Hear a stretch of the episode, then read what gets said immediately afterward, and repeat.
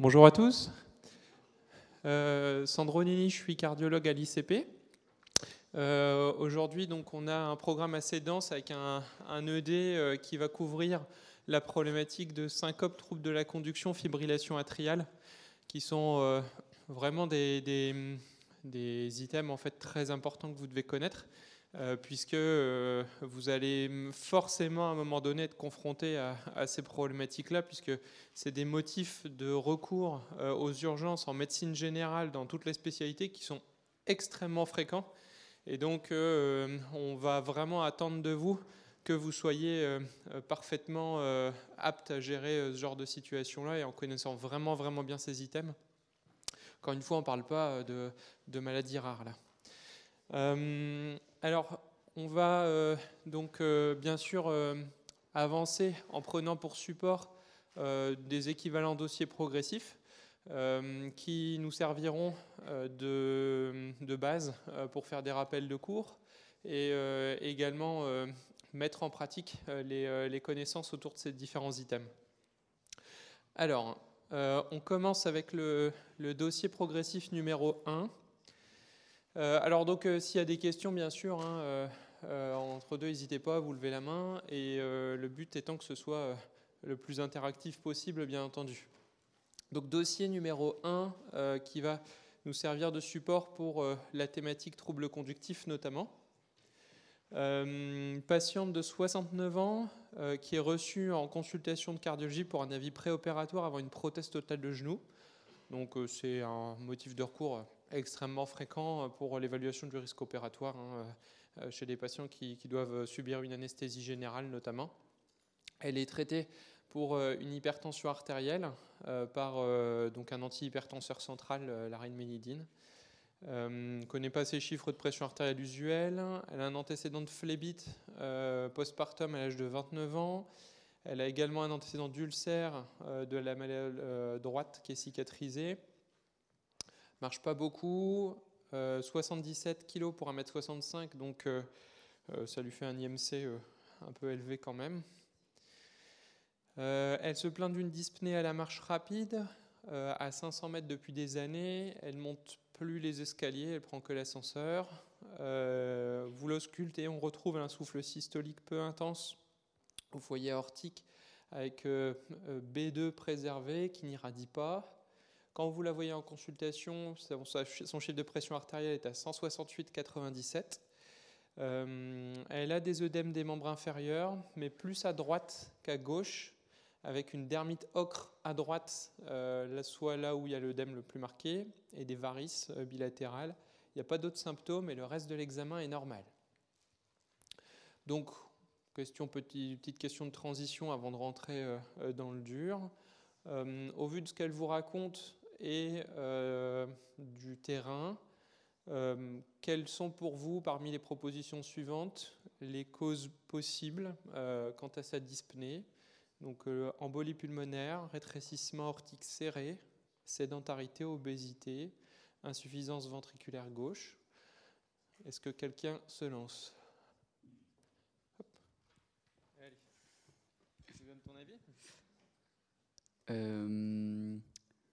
Bah, L'embolie pulmonaire, oui, parce qu'il faut y penser, c'est un enfin, c'est de l'urgence. Mais après, euh, c'est à l'air d'être plutôt quelque chose de chronique, enfin qui dure. Donc ça te paraît du coup probable? Moyennement. Moyennement. ça, j'achète bien, c'est dyspnée aiguë, hein, embolie pulmonaire. Là, ça traîne depuis des années son, son affaire.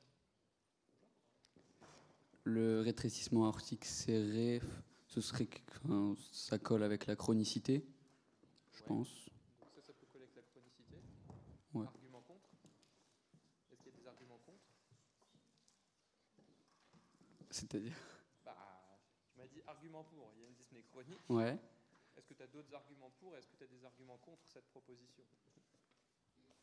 Bah, Le fait que le rétrécissement, il ne se, enfin, il se mette pas en place euh, directement, c'est quelque chose qui se met en place au fil des années.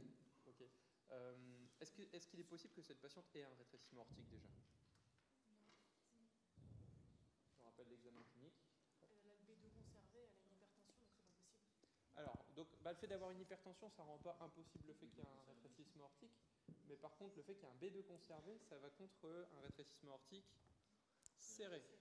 D'accord? Le fait qu'il y ait un souffle, ça peut être en rapport avec une sténose aortique quand même. Mais la préservation du B2, ça rend le caractère serré très improbable en fait. D'accord? Ok, très bien. On retourne à nos propositions là. Euh, sédentarité, obésité, insuffisance ventriculaire gauche. Tu penses quoi de ces propositions? L'insuffisance ventriculaire gauche, il y a. J'aurais dit pas trop de signes, on aurait. Euh, ouais. Et après, oui, elle est sédentaire et vu son IMC, euh, enfin à peu près, peut-être pas obèse, mais au moins surpoids, je pense. Ouais. Donc, euh, Effectivement. Donc, euh, hop. Donc globalement, euh, on a deux explications qui paraissent assez euh, évidentes. hein. Euh, le fait d'être sédentaire, déconditionné en tout cas à l'effort, ce qui est souvent associé à l'obésité. L'insuffisance ventriculaire gauche, je te rejoins, c'est pas forcément évident parce que en fait là. tu T'as pas de râles crépitants euh, qui sont le signe de- d'œdème pulmonaire que tu retrouves, qui sont rapportés de façon évidente. Bon, elle a des œdèmes, elle a des œdèmes, elle a un souffle systolique. Euh, peut-être que euh, y a quelque chose qui se développe, hein, on ne sait pas. Mais là, euh, c'est pas hyper franc à ce stade-là. Donc, on n'a pas d'étiologie franche. Alors, je crois que de mémoire, en plus, ouais. Alors, l'insuffisance ventriculaire gauche est émis possible en vert. En réalité, franchement, euh, c'est parce que je l'ai pas rechangé, mais il faut qu'on le mette en rouge, quoi, parce qu'on n'a pas assez d'arguments pour conclure à ça. Bon, alors par contre, voilà. Là, maintenant, on rentre vraiment dans le, vif du sujet. Voilà son électro à cette dame. Et donc, alors avant d'aller dans, dans les, les propositions hein, liées de l'électro, il faut d'abord l'interpréter. Euh, donc, euh, qui va se lancer sur cette interprétation? Euh, je sais pas interpréter un ECG. Euh, elle est un petit peu bradycarde, on dirait, euh, première, euh, première vue. Euh, Il y a des ouais, il y a du QRS quand même assez large. euh. Après, ça, ça se limite un petit peu à Tu ça. as une idée de l'ordre dans lequel tu pourrais interpréter un électrocardiogramme? Euh, D'abord, on regarde la fréquence. Ouais, donc là, elle pulse à combien à peu près?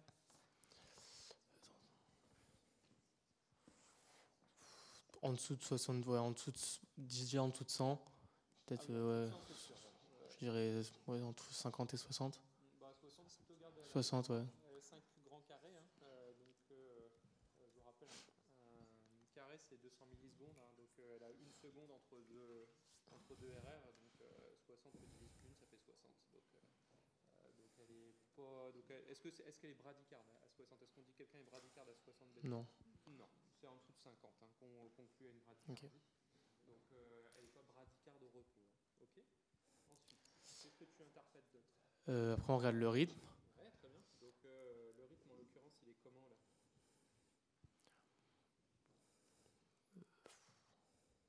Je saurais pas forcément dire. euh, Normalement, il euh, est en temps normal, physiologiquement, euh, l'influx Ouais. électrique automatique, il vient d'où? Du, du sinusal. Il vient des oreillettes. Donc normalement, le- les ventricules s'allument à la faveur du rythme d'une activité atriale. Est-ce que c'est le cas ici? Est-ce que tu, Oui. est-ce que tu observes Voilà? Quand même. Donc il y a une activité atriale hein, récurrente qu'on voit sur l'électrocardiogramme. Je ne sais pas si ça marche, cette histoire du point. Si. Donc euh, effectivement, tu peux peut-être même nous montrer avec le, avec le pointeur. Tu utilises le bouton tout en haut. Euh, Peut-être regarder en D2. Voici nom de P. Ouais, très bien. Ouais, Voilà. Exactement. Donc il y a une onde P, effectivement, qui précède Le QRS. QRS, effectivement, qui est suivie elle-même euh, de chaque QRS. Donc, euh, et dernier, dernier euh, point euh, qui te permet de conclure que c'est bel et bien un rythme sinusal, c'est quoi? Ouais, positive dans la dérivation inférieure, et on le voit, donc c'est quoi la dérivation inférieure? Euh, V5, V6. Non, c'est l'inverse. Ah oui, ok, oui, non. D2, D3 et AVF. Ok. Ouais, c'est ça. D2, D3, AVF. Qui sont les dérivations effectivement inférieures. Donc là, le fait que P soit positif dans les dérivations inférieures, ça veut dire que la dépolarisation du massif atrial se fait du haut vers le bas. D'accord? Et donc ça, c'est euh, totalement logique, puisque je vous rappelle que le nœud sinusal est situé près de l'ostium de la veine cave supérieure. Et donc quand le massif atrial se dépolarise en rythme sinusal, la, la dépolarisation se fait du haut vers le bas. D'accord? Donc tu as les trois Ok. Et effectivement, le QRS plus plus chaque onde P, chaque QRS plus du onde P et l'onde P positive dans les dérivations inférieures. D'accord? Ok. Donc, on a un rythme sinusal. Ok. Qu'est-ce que tu peux nous dire d'autre après? Euh, Bah, comme j'avais dit tout à l'heure, les QRS peut-être un petit peu, un peu larges, euh, qui font au moins, enfin, qui sont supérieurs à 120, donc c'est 120 millisecondes la, la limite. Ouais, effectivement. Alors, Après, euh, euh, c'est à peu près combien, vu le nez, de ces QRS Ils mesurent combien de large? Je saurais pas forcément dire ouais, en- en- entre 150 et 200, parce qu'ils Ouais. prennent pas complètement un, un grand carreau, mais Bah, re- alors regarde, si tu regardes tout en bas là, sur la piste continue Ouais. en V1, tu regardes le deuxième QRS, tu vois, il, tombe, il commence Mm. carreau. Ouais. Bon, tu vois, tu es quasiment à 200 millisecondes, en fait, un tout petit peu avant. hein, donc euh, donc c'est très large. hein. Très large. Effectivement, on, on dit qu'un QRS est large à plus de 120 millisecondes. Donc là, euh, on y est, on y est clairement. 120 millisecondes, c'est trois petits carreaux, hein, euh, je vous rappelle. Donc là, il est clairement large. Ok. Ok. Avant d'arriver au QRS, donc, euh, tu penses quoi de l'intervalle PR Et comment tu mesures en fait, cet intervalle PR normalement? Euh, je sais plus très bien. Alors on mesure du début de l'onde P, d'accord, au pied de QRS. D'accord Donc euh, effectivement, donc là, si tu euh, devais donner une estimation sur la durée de l'intervalle PR, là, euh, tu, tu, ça, ça durerait combien de temps à peu près? Bah, je sais pas forcément dans quelle dérivation on regarde. Si on regarde par exemple en V1, on peut prendre ici. tu peux, Peu importe, hein, tu peux regarder dans n'importe quelle dérivation.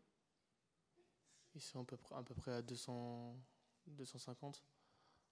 Pas, Là, bah, effectivement, alors, euh, si tu prends le pied de l'onde P, tu as un grand carreau et allez, deux petits carreaux Ouais. en plus, maximum 3. donc euh, on va dire un grand et deux petits carreaux, ça te ferait combien en millisecondes du coup? Euh, 240. C'est- Un, un petit, c'est quoi C'est C'est 40. 40, ouais, donc 280. 280 millisecondes, effectivement. C'est normal ça? 280 millisecondes d'intervalle PR Je pense pas. Non, c'est trop. C'est Ok. c'est moins de 200 millisecondes, hein, euh, un intervalle PR normal. Effectivement, là, euh, il, est, il est long. Alors, donc euh, ça signifie quoi ça, euh, que l'intervalle PR soit allongé du coup? C'est qu'on a un ralentissement donc, de, l'influx au niveau, au niveau atrial, enfin, au niveau supraventriculaire. Alors, ok. Donc, le- le- pour toi, le ralentissement, il est forcément situé dans les oreillettes pour pouvoir expliquer un allongement du PR Pas forcément. D'accord en fait, là, quand tu, quand tu euh, prends le, donc le, début de l'onde P, on comprend bien, hein, c'est le début de la dépolarisation du massif atrial. Le pied du QRS, oui, il y a une question là-bas. Ah, pour répondre, ok. Je finis juste de commenter, du coup. Donc, simplement, le, donc le, début de l'onde P, on comprend bien, c'est le début de la dépolarisation du massif atrial. Par contre, le pied du QRS, quand on arrive au pied du QRS, on est où, en fait, dans le massif cardiaque, quand on arrive à ce moment-là Alors non, on n'est pas dans le atrioventriculaire. On est après. hein. on est au Purkinje. D'accord? Donc euh, on est sorti, on a déjà traversé le faisceau de His, les branches, et on arrive dans le Purkinje. Donc euh, d'accord? Donc le, QRS commence en fait quand c'est vraiment le myocarde ventriculaire qui commence à se, dépolariser, et c'est quand l'influx sort du Purkinje. D'accord? C'est-à-dire que voilà, quand vous avez vraiment le, quand vous mesurez l'intervalle PR, en fait, vous mesurez le temps qu'il faut pour que les oreillettes se dépolarisent, que ça traverse le nœud AV, le faisceau de His, et que ça arrive jusqu'au Purkinje. Et donc, euh, ce qui veut dire qu'effectivement, un intervalle PR qui est long, eh ben, ça peut signifier donc un ralentissement à plusieurs endroits, hein, potentiellement dans les structures anatomiques. Et alors, euh, là, donc, qu'est-ce que tu penses de cet intervalle PR Est-ce que c'est quelque chose qui est constant? Est-ce que ça fluctue dans, le, dans, la, dans la durée? Euh, il a l'air constant. Il a l'air constant. vraiment Et constant, ouais. Qui est allongé et constant, ça s'appelle comment Ouais. Après, euh, mais donc euh, de quel type 1, exactement. BAV du premier degré. C'est comme ça que ça s'appelle. Donc le PR est allongé de manière stable. Ok? Donc euh, le rythme est sinusal, il y a un BAV du premier degré, le QRS est élargi. Alors si le QRS est élargi, ça signifie quoi en fait pour toi? Euh, bah alors, euh, peut-être un peu hâtif comme conclusion, mais qu'il y a un- éventuellement un bloc de branche. Ouais, c'est Bon. très bien. Voilà. Alors, de manière générale, euh, ce qu'il faut retenir, c'est que quand vous avez un QRS qui est élargi, ça traduit en fait une activation asynchrone des ventricules. Normalement, le QRS, il est fin parce que vous avez en fait simultanément les branches droite et gauche qui se dépolarisent. Et quand, vous arrivez à cette jonction Purkinje, là où le, massif euh, commence à se dépolariser, ça arrive en même temps sur les deux ventricules. Et donc vous avez un QRS fin. Par contre, quand vous avez un QRS qui est large, c'est-à-dire que vous avez une activation asynchrone. Alors, soit parce que vous avez effectivement une branche défaillante et donc l'influx euh, qui arrive du nœud, euh, enfin, des oreillettes descend dans le faisceau de His et passe d'abord dans une branche qui va dépolariser de manière asynchrone un ventricule puis l'autre. Mais vous pouvez imaginer un autre cas de figure. Si vous avez un foyer d'automaticité dans un des ventricules, par exemple dans une TV ou dans une extrasystole ventriculaire, et ben en fait vous allez avoir là aussi une activation asynchrone des ventricules parce que c'est le foyer automatique qui va activer un ventricule puis l'autre. D'accord? Donc euh, QRS large égale activation asynchrone des ventricules. Là c'est asynchrone parce qu'une branche est défaillante. Tu peux le conclure parce que en fait chaque QRS est issu d'une dépolarisation atriale. D'accord? Ah oui. Ouais. Ah oui, parce qu'on est retransmis. Ah, d'accord, ok. Ça marche. Je savais pas. Euh, très bien. Donc effectivement, il y a euh, donc les QRS sont larges. Il y a un bloc de branche gauche en fait. Qui alors bloc de branche, t'as dit. Je viens de vendre la, suite de la réponse. C'est un bloc gauche. Un bloc gauche, pourquoi? Donc à partir du moment où vous avez un bloc de branche, faut se mouiller s'il est droit ou gauche. hein, vous pouvez avoir qu'une des deux branches. On a une proposition ici. Euh, parce qu'il est négatif en V1 et positif en V6. C'est la morphologie euh, classique du bloc gauche, où vous avez une négativité en V1, une positivité en V6. Ça, ça signe le bloc gauche en QRS élargi conduit par l'activité atriale. D'accord? À l'inverse, pour le bloc droit, vous allez avoir une positivité en V1 avec même l'aspect en M, hein, euh, comme on dit dans le, dans le QRS en V1 puis une grande onde S en V6. D'accord? Donc là, effectivement, négativité, euh, une, négativité en, une négativité en V1 en faveur du bloc gauche. Alors, maintenant, on va regarder un petit peu les, les questions euh, qui, la question qui va avec. Alors, donc, concernant l'interprétation de cet électro, euh, donc, euh, qu'est-ce qui est vrai? Donc, il y a une tachycardie, il y a un bloc droit, il y a un bloc gauche, il y a un BAV du second degré, il y a une séquelle d'infarctus antéro-septo-apicale. Alors, la tachycardie, on a dit non. On a dit euh, 60 tachycardies, c'est plus de 100 battements par minute, hein, je vous rappelle. Bloc droit, euh, donc euh, on vient de dire pourquoi. Euh, Vous avez la négativité V1 et donc c'est l'un ou l'autre. Donc là, en l'occurrence, c'est un bloc gauche. BAV du second degré, bah non. Donc on a dit c'était un PR stable, toujours identique. Donc BAV du premier degré. Alors et donc il y a la, question subsidiaire de la séquelle d'infarctus antéro-septo-apical. Je vous remonte l'électro, hein, qui était celui-là. Quelqu'un a une idée à, à propos de ça? Oui Oui, alors effectivement, l'onde Q, c'est le signe classique euh, d'un- d'une séquelle ischémique. Euh, donc là, euh, au vu de l'électro, est-ce que tu pourrais conclure, selon toi, une séquelle d'infarctus? Exactement. Donc avec le bloc de branche, on ne peut pas conclure sur euh, la présence d'une éventuelle séquelle sous-jacente. Bon, il y a des signes indirects qui existent, hein, qui sont décrits dans la littérature, euh, avec des sensibilités, des spécificités extrêmement variables. Mais ce que vous devez retenir là, à votre niveau, c'est que le, quand il y a un bloc de branche, ça facilite les choses, puisque vous ne pouvez pas en fait euh, conclure à une, euh, euh, onde Q euh, de nécrose, et vous ne pouvez pas non plus euh, interpréter en fait la, la repolarisation, euh, comme euh, le, QT, le sus-décalage, etc., euh, on n'ira pas vous chercher sur ces choses-là. D'accord? Parce qu'à partir du moment où il y a un bloc de branche, tout est altéré. Vous avez la durée du QRS, la repolarisation qui est altérée, vous avez des ondes Q qui apparaissent qui ne sont pas censées être là. Donc voilà. Alors, ok, donc finalement, il y a un bloc de branche gauche. Alors, donc finalement, euh, donc, euh, petite question, un peu de physiopathe qui est quand même importante parce que vous le verrez, toutes ces problématiques-là, à partir du moment où on comprend bien la physio, on, comprend assez facilement en fait ce qui arrive au patient derrière. Donc, la, question est la suivante par rapport aux explications physiopathologiques et de l'électro qu'on vient de décrire. Est-ce que la bradycardie euh, est due au bloc gauche? Est-ce que la conduction dans le nœud AV est altérée? Est-ce que la conduction infrahaïtienne est normale? Est-ce que la conduction sino-atriale explique l'allongement du PR Et est-ce que la branche droite du faisceau de His ne conduit pas? Donc, euh, ouais. Il y avait la chance. Alors, euh, la bradycardie est due au bloc de branche gauche, je dirais oui, peut-être. La conduction dans le nœud atrioventriculaire est altérée, oui. C'est, euh, je sais pas, mais is. Ah si, faisceau de is. Franchement, je sais pas. Ok. Bah, Vas-y, continue, puis après on fera. Alors, le match. euh, la conjonction sino. Oui, D. Euh, e, faux. Donc, je dirais ABD. D'accord. Alors, est-ce que donc la, la- la première euh, donc la première euh, proposition, du coup je parler dedans pour que tout le monde entende. La, première proposition qui est la bradycardie est due, au bloc gauche. Alors déjà, je te rappelle, hein, on avait dit c'est pas vraiment bradycarde. Donc euh, déjà il y a quand même un bon un élément un peu euh, idéologique. Mais quand même, bon, l'idée c'est de, aussi de- d'essayer de, comprendre si un bloc de branche est susceptible d'affecter en fait la, fréquence cardiaque. Ok, c'est ça un peu le fond de la question. Donc là, on l'a dit tout à l'heure, le rythme est sinusal. Dans le cadre de cet électrocardiogramme, donc euh, c'est quoi en fait qui détermine la fréquence cardiaque sur cet électro? T'as déjà assez répondu. Quelqu'un a une idée? Oui C'est le nœud sinusal, bah ouais, exactement. C'est le nœud sinusal qui détermine la fréquence cardiaque. Donc, est-ce qu'à un moment donné, le bloc de branche est susceptible d'interférer? Eh ben non, en fait. C'est-à-dire que là, vraiment, l'élément maître qui détermine la fréquence cardiaque, c'est le nœud sinusal. Et donc, euh, le nœud sinusal, ben, ça n'a aucun rapport avec le, fait qu'il y a un bloc de branche en dessous. Donc, en l'occurrence, euh, ça, ça détermine absolument pas la fréquence. Alors, ça, c'était la première proposition. La deuxième, on va retourner dessus.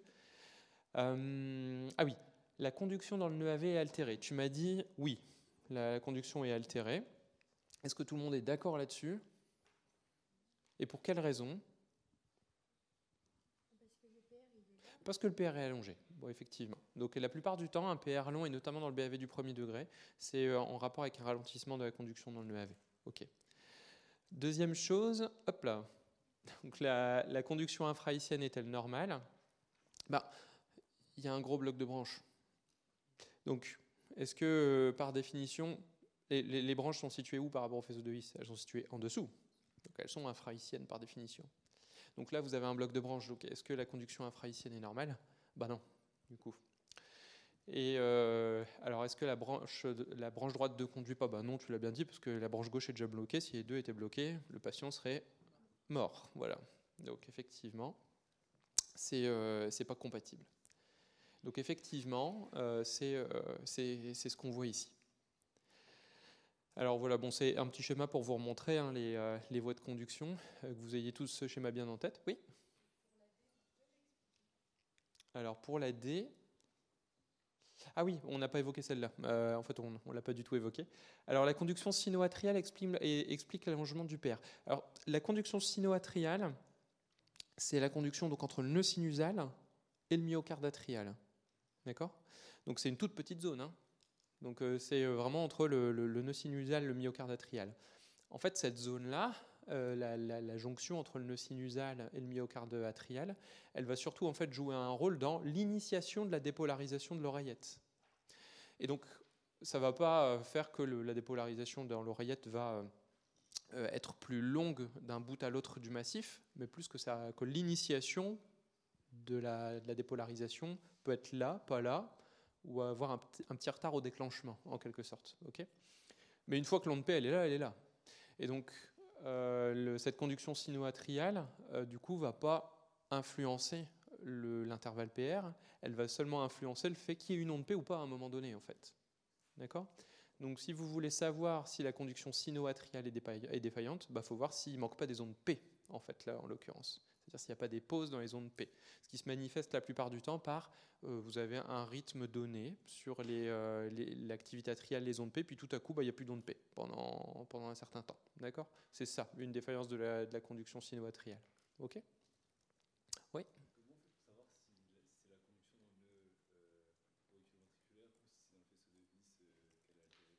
Ah, ça c'est une bonne question. Effectivement, là, alors globalement, euh, on raisonne en termes de probabilité, en fait, pour ça.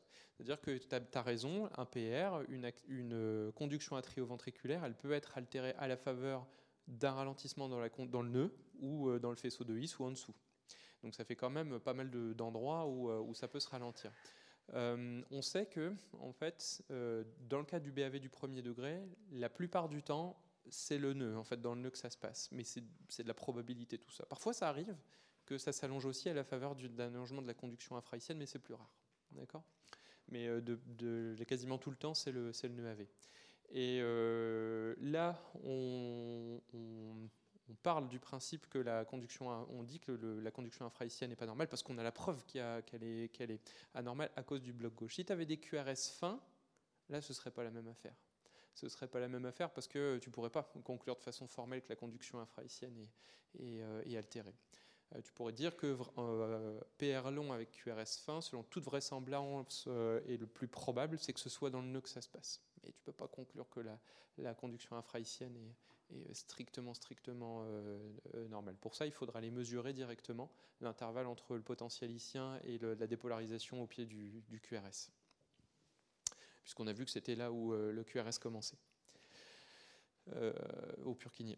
Euh, donc, voilà, c'est le, schéma à, garder en tête. Donc, avec le nœud sinusal et puis une dépolarisation qui se fait de proche en proche essentiellement, mais quand même avec des, voies de conduction préférentielles qui sont des voies au sein de, de l'oreillette droite. Et puis, vous avez même un faisceau qui relie deux oreillettes qui s'appelle le faisceau de Bachmann. Et euh, vous avez le, le nœud AV, le faisceau de His, et puis, et puis euh, la branche droite, branche gauche, qui, je vous rappelle, se divise en deux hémibranches, hémibranche antérieure et hémibranche postérieure, euh, qui d'ailleurs peuvent se manifester sur l'électrocardiogramme par certaines modifications du QRS, qu'on on reviendra dessus. Et, et- voilà. Euh, c'est une autre vue pour vous le montrer, comme si on regardait euh, le cœur euh, du côté droit, on a ouvert l'atrium droit et puis le ventricule droit, et puis on retrouve hein, notre, nœud, sinusal qui est ici, les voies de dépolarisation préférentielle, le nœud AV, le faisceau de His, et puis là ici la branche droite. Et puis la branche gauche euh, qu'on voit ici avec ces deux hémibranches, avec une hémibranche antérieure et une hémibranche postérieure. Hémibranche antérieure qui est plus fine que l'hémibranche postérieure, c'est-à-dire que euh, souvent les hémiblocs postérieurs traduisent en fait une atteinte plus sévère euh, de la branche parce qu'elle est beaucoup plus grosse. Voilà, alors c'est un petit interlude, l'exemple d'un autre électrocardiogramme, mais pour que vous ayez aussi ce tracé en tête. Qu'est-ce que vous en pensez?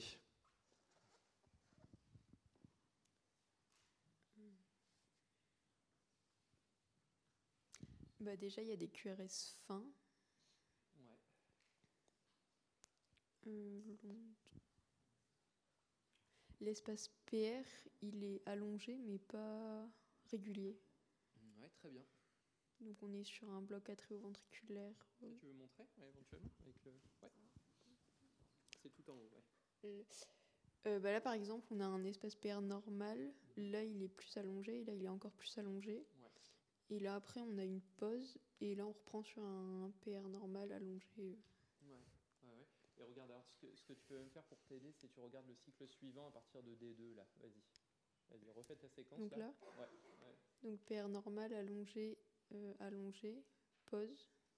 PR normal. Et au moment de la pause, au moment de la pause, est-ce qu'il y a une onde P ou pas?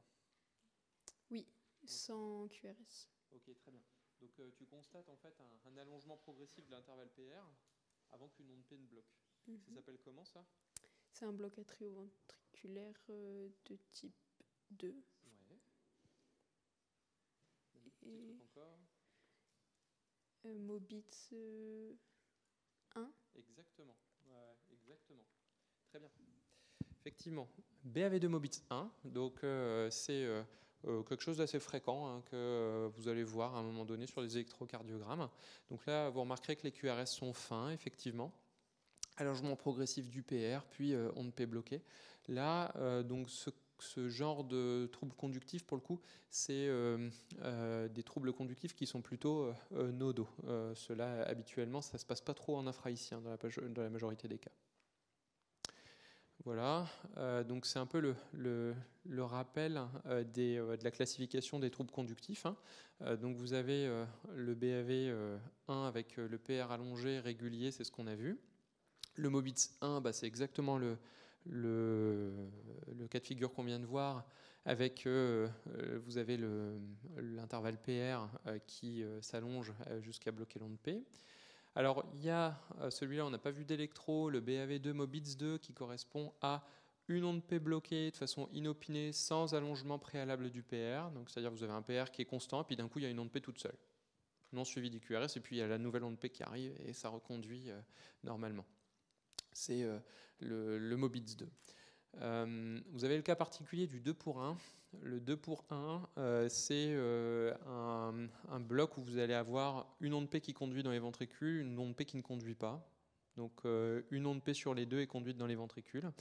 Celui-là, il, est, on le verra, un peu plus difficile à classer quant au siège nodal ou infraïcien, parce que euh, il peut signifier une euh, atteinte nodale ou infraïcienne, et on cherche des arguments indirects en fait pour aller euh, conclure à une atteinte nodale ou pas, notamment sur la largeur des QRS. Si ça commence sur du Mobitz 1, c'est des choses comme ça qu'on va regarder.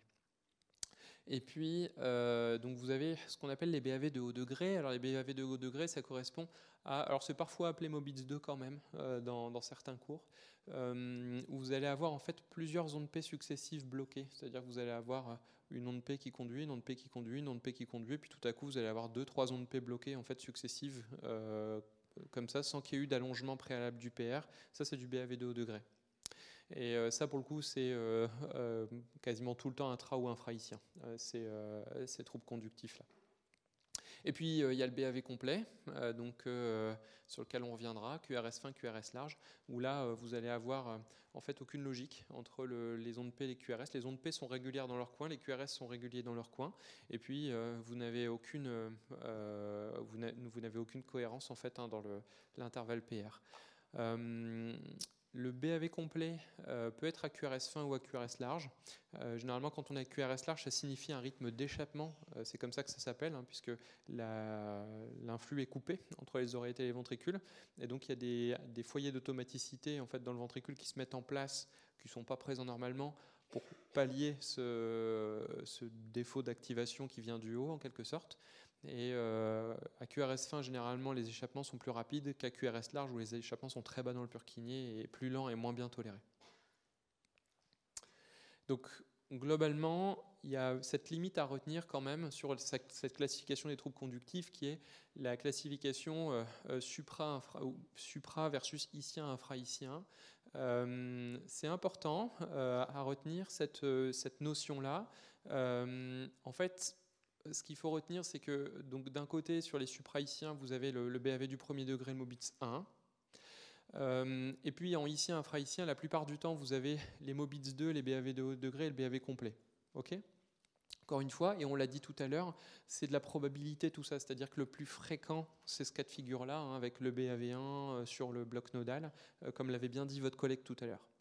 Ce qu'il faut retenir, c'est que c'est important de, connaître cette dichotomie-là parce que ceux-là, les iciens, infraïciens, c'est ceux-là qui tuent en fait.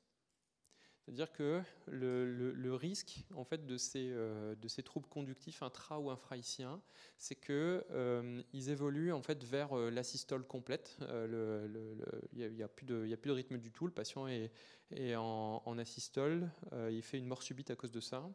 Ou même sur des rythmes très lents peut faire de la torsade de pointe. hein. C'est des choses qui, qui arrivent également. Donc en gros, à partir du moment où on bascule dans le monde des blocs euh, iciens, infraïciens, là, c'est dangereux pour le malade. Et donc, c'est euh, effectivement les, euh, ces BAV-là, là, euh, ils sont euh, particulièrement importants à repérer parce que ça va conditionner vraiment la stratégie thérapeutique chez le malade pour éviter qu'il fasse une mort subite. Quoi. Exactement. Il peut tout à fait. euh, donc, on peut avoir hein, euh, un patient qui, dans un premier temps, présente. euh, c'est même l'histoire naturelle en fait. hein. C'est, c'est-à-dire que ça commence bien souvent par du Mobitz 2, puis du haut degré, puis du complet. C'est des choses qui, c'est des choses qui, qui peuvent se chevaucher effectivement. hein. Et même. et puis même, hein, on peut avoir des patients qui vont passer de l'un à l'autre, donc qui vont commencer à développer du, du Mobitz 1 ou alors du premier degré, puis après évoluer vers du icien ou de l'infraïcien. Donc, euh, mais c'est vraiment à partir du moment où vous basculez dans cette entité-là que le risque devient élevé. Alors par contre, en fait, ce qu'il faut bien garder en tête, hein, c'est que la, proportion de risque de mort subite euh, est clairement plus élevée euh, à droite qu'à gauche. Là. Euh, là, vous allez avoir un grand nombre de patients qui vont présenter ça. Et la proportion de ces patients qui vont être à risque de mort subite, elle est faible. Là, par contre, vous allez avoir une faible proportion de patients qui ont ça, mais alors parmi eux, la proportion de mort subite, elle est élevée, en fait, imputable au- à ces troubles conductifs-là. D'accord? Donc c'est ça qu'il faut retenir. Ouais.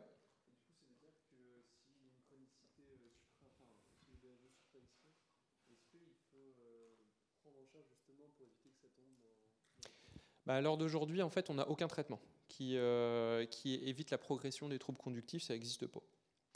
Euh, simplement, donc on contextualise les choses et euh, on le verra, c'est que à l'heure d'aujourd'hui, si vous avez du premier degré du Mobitz 1 euh, isolé comme ça chez un patient, a fortiori si vous avez aucun note warning sur une, altération de, la conduction infrahicienne telle qu'un bloc de branche, bah, il n'y a pas de nécessité de les suivre au long cours. C'est très rassurant et le pronostic est excellent chez ces patients-là.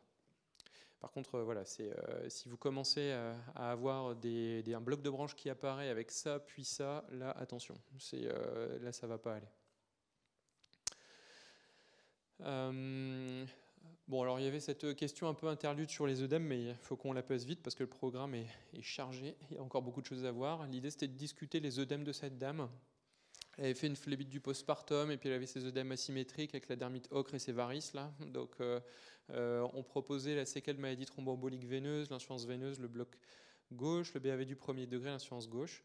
Alors, ben, la séquelle de maladie thromboembolique veineuse, pourquoi pas Elle avait déjà fait une phlébite après, euh, tout et qui était en plus du côté où son œdème était le plus marqué. Donc, euh, c'est totalement, possible. De veineuse, oui. Ben, elle avait la dermite ocre du côté euh, euh, de la jambe gonflée, donc euh, ça matche vraiment bien. Alors la question c'est plutôt est-ce que le bloc de branche gauche euh, à lui seul euh, peut provoquer de l'œdème des membres inférieurs? Est-ce que vous avez une idée sur la question? Euh, Est-ce que ce serait pas plutôt si c'était un du côté droit que ça aurait pu Le provoquer bloc des... de branche Oui. Alors en fait, euh, donc le bloc de branche à lui seul, le bloc de branche à lui seul va pas provoquer de l'œdème. En fait, par contre, le fait de faire de l'œdème, c'est ce qu'on sous-tend, c'est que ça peut être de l'insuffisance cardiaque en fait. Ce qui sous-tend, ce qu'on essaie de vous poser comme question, c'est est-ce qu'un bloc de branche peut générer à lui seul en fait des signes d'insuffisance cardiaque? C'est ça un peu la question qui est sous-tendue ici. Ok? Donc que ce soit gauche ou droit, ça va pas changer la donne. Le bloc de branche en lui-même va pas générer de l'insuffisance cardiaque en fait. Par contre, et c'est ça qu'il faut garder en tête, c'est que avoir des troubles conductifs avec un bloc de branche, notamment gauche, qui apparaît chez un patient, qui est là chez un patient, ça doit vous pousser à essayer de comprendre pourquoi il a un bloc gauche. C'est-à-dire qu'il euh, faut, comprendre que sa branche gauche, elle ne se met pas à arrêter de conduire du jour au lendemain parce que parce que c'est une évolution normale. C'est qu'il y a peut-être un processus qui est en train de la grignoter, qui fait qu'elle ne peut plus conduire correctement. Et parmi les choses qui peuvent provoquer ça, eh ben, il peut y avoir par exemple une valvulopathie, une cardiomyopathie, euh, des, euh, des choses qui, qui vont altérer les, les voies infrahiciennes et provoquer en fait ces troubles conductifs-là. Donc quand vous avez un bloc gauche qui apparaît comme ça chez un patient, donc c'est pas le bloc gauche en lui-même qui va provoquer de l'insuffisance cardiaque. Par contre, une insuffisance cardiaque sous-jacente peut générer un bloc gauche et des signes d'insuffisance cardiaque au passage aussi. Euh, le BAV du premier degré, bah, non plus. Euh, et de l'insuffisance ventriculaire gauche, bah, encore faut-il le prouver. Quoi. Alors, donc on continue euh, sur, euh, sur notre histoire. Et donc on a notre dame qui, euh, je vous rappelle, donc l'électro qu'on a vu avec ce BAV du premier degré, ce bloc gauche.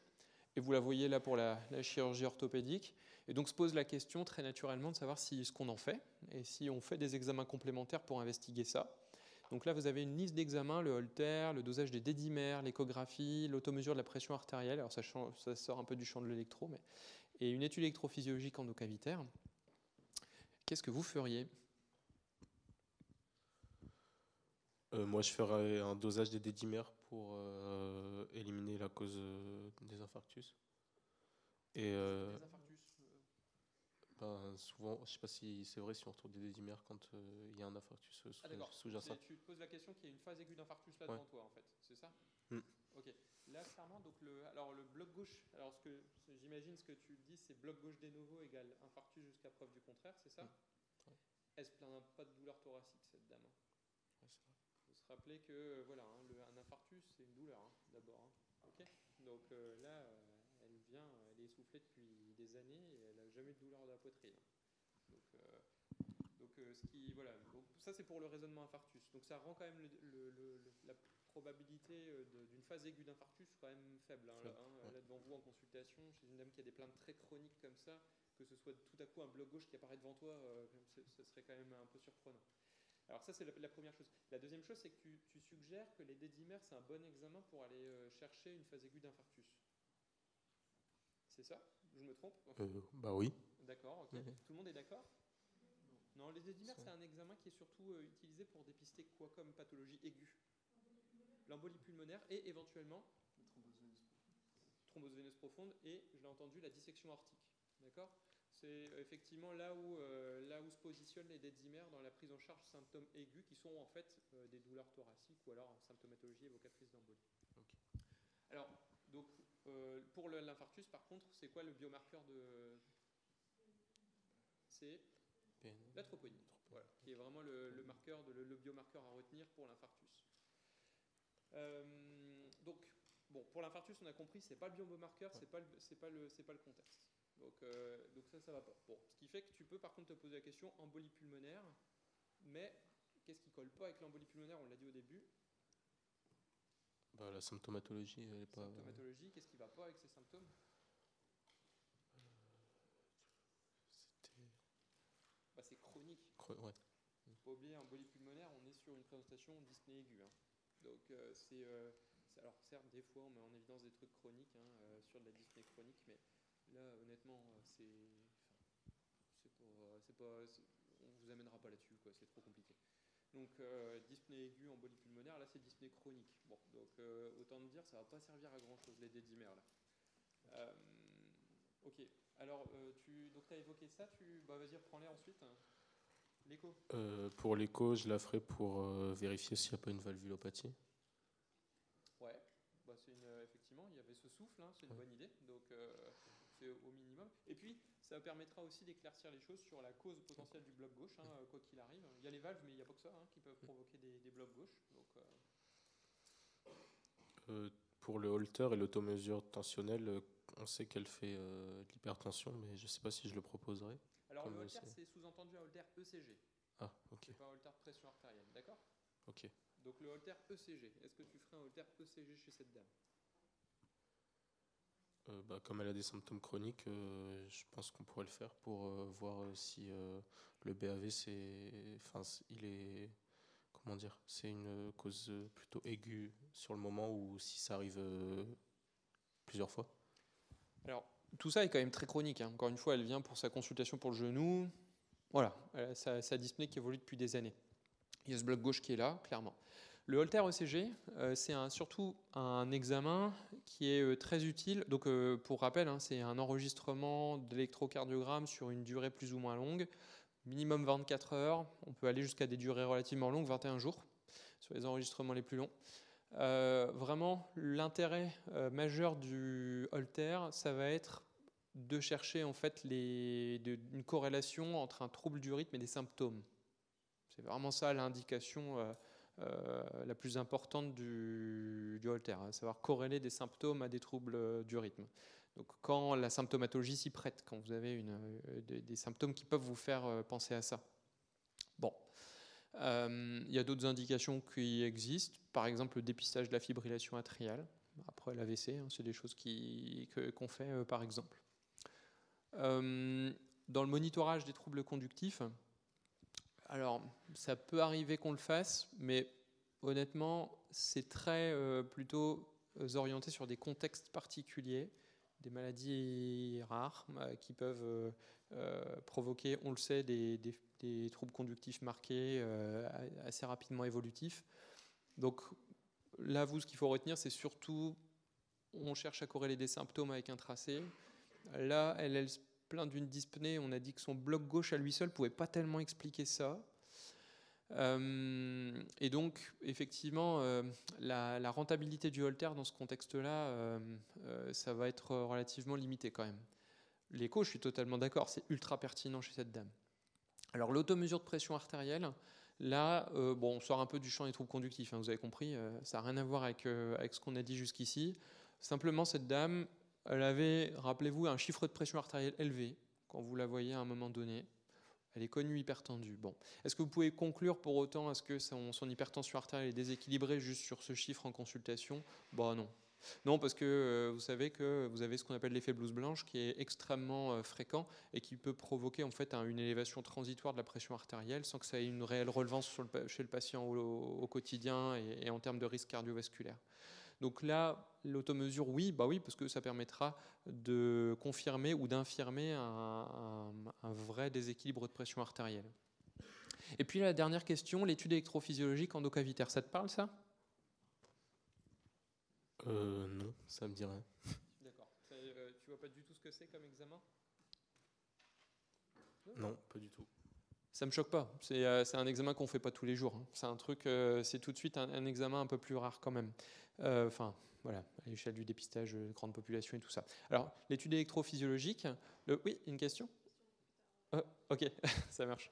L'étude électrophysiologique, c'est un examen invasif pendant lequel en fait on va ponctionner la veine fémorale d'un patient et monter des cathéters à travers la veine cave inférieure pour aller jusqu'aux cavités cardiaques droites et mesurer en fait à l'aide d'un cathéter au bout duquel il y a des petites électrodes et ben en fait le signal électrique endocavitaire et notamment mesurer en fait plus précisément le délai de conduction entre l'atrium jusqu'au faisceau de His et du faisceau de His au Purkinje, enfin pied du Purkinje, pied du QRS maintenant que, maintenant que vous connaissez ça bien. Et donc euh, l'idée, ça va être d'aller euh, évaluer plus précisément la conduction infrahaïtienne. Parce qu'on a dit tout à l'heure, hein, on se basait sur le PR, on sait que par probabilité, c'est plutôt le nœud, plutôt un infrahaïtien en fonction des, des scénarios. Et bien ça, ça vous permet vraiment de conclure. Si tu as un PR allongé, là tu peux confirmer que c'est au dépend de la conduction nodale ou au dépend de la conduction infrahaïtienne. Euh, donc c'est un examen qui se fait sous anesthésie locale hein, euh, et euh, qui est essentiellement indiqué dans les bilans de syncope pour lesquels on évoque, on pense à un trouble conductif notamment, mais sans en avoir la preuve formelle. Par exemple, donc vous avez un patient qui fait une syncope et vous constatez que sur son tracé, sur son ECG de base, il y a un bloc de branche, un PR par exemple. Eh ben, vous émettez l'hypothèse que la syncope est peut-être en lien avec à un moment donné un trouble conductif qui s'est aggravé. Euh, ce qui serait surtout le cas si le trouble conductif était infrahaïtien. Et donc vous allez chercher des arguments euh, pour euh, identifier si le patient a effectivement à un moment donné fait des troubles conductifs paroxystiques en vous disant ok je vais aller chercher un trouble conductif infrahaïtien. S'il y a un trouble conductif infrahaïtien alors la probabilité qu'il ait eu un trouble conductif paroxystique est élevée. C'est dans cette indication là il y a une autre euh, indication, euh, ça c'est le versant trouble conductif, mesure de l'intervalle HV, on verra, ça. Euh, D'ailleurs, bah, il y a même la diapo d'après, hop, voilà, pour vous montrer exactement en quoi ça consiste. Donc vous avez euh, les cavités droites euh, qui sont réclinées ici, et puis là il y en a beaucoup, mais bon, en gros, euh, on, on met qu'un cathéter hein, habituellement sur le faisceau de His, et puis c'est le genre de potentiel qu'on enregistre à droite. Donc vous avez en haut l'électrode surface avec les dérivations D1, D2 et V3, vous avez l'onde P, le QRS, et donc vous avez en fait un potentiel concomitant de l'onde P, c'est l'oreillette, un potentiel concomitant du QRS, c'est le ventricule, et puis au milieu, vous avez un petit potentiel en fait entre le, potentiel atrial et ventriculaire, c'est le faisceau de His. Et donc on mesure le délai entre le faisceau de His et l'activation ventriculaire, c'est ça l'intervalle HV. Et c'est cet intervalle-là qui permet de suggérer qu'une syncope a pu être en lien avec un trouble conductif paroxystique. D'accord? Euh, la deuxième indication à retenir de ce genre d'examen-là, c'est quand vous avez un patient qui a présenté une syncope, potentiellement en rapport avec un trouble, euh, du rythme ventriculaire, notamment dans le post-infarctus. C'est-à-dire un patient qui a une séquelle d'infarctus, qui a fait une syncope, vous pensez que c'est potentiellement un trouble du rythme ventriculaire. La stimulation ventriculaire programmée, qui est le même genre d'examen, sauf que cette fois-ci, on va être stimulé dans le ventricule droit en appliquant des extrasystoles pour essayer de déclencher un trouble du rythme ventriculaire. C'est le, le- le même genre d'examen qu'on fait, mais cette fois-ci dans un autre contexte. Bon, ce qui fait que euh, voilà, c'est euh, que vous ayez déjà entendu parler de cet examen, c'est vraiment contextualisé dans la syncope à chaque fois. Ok? Le plus souvent pour la problématique des troubles conductifs et la mesure du HV. Euh, ok. Donc finalement, on continue avec notre patiente. Elle n'honore pas le rendez-vous. Et puis, elle est, elle- on avait prévu une écho, elle n'est jamais venue. Et puis, elle annule sa, chirurgie de prothèse. Et puis, elle revient un an et demi euh, plus tard euh, aux urgences. euh, am- amené par les pompiers. Sa fille redonne l'électro qui avait été fait 18 mois plus tôt, où il y avait ce BAV1, bloc gauche qu'on a vu.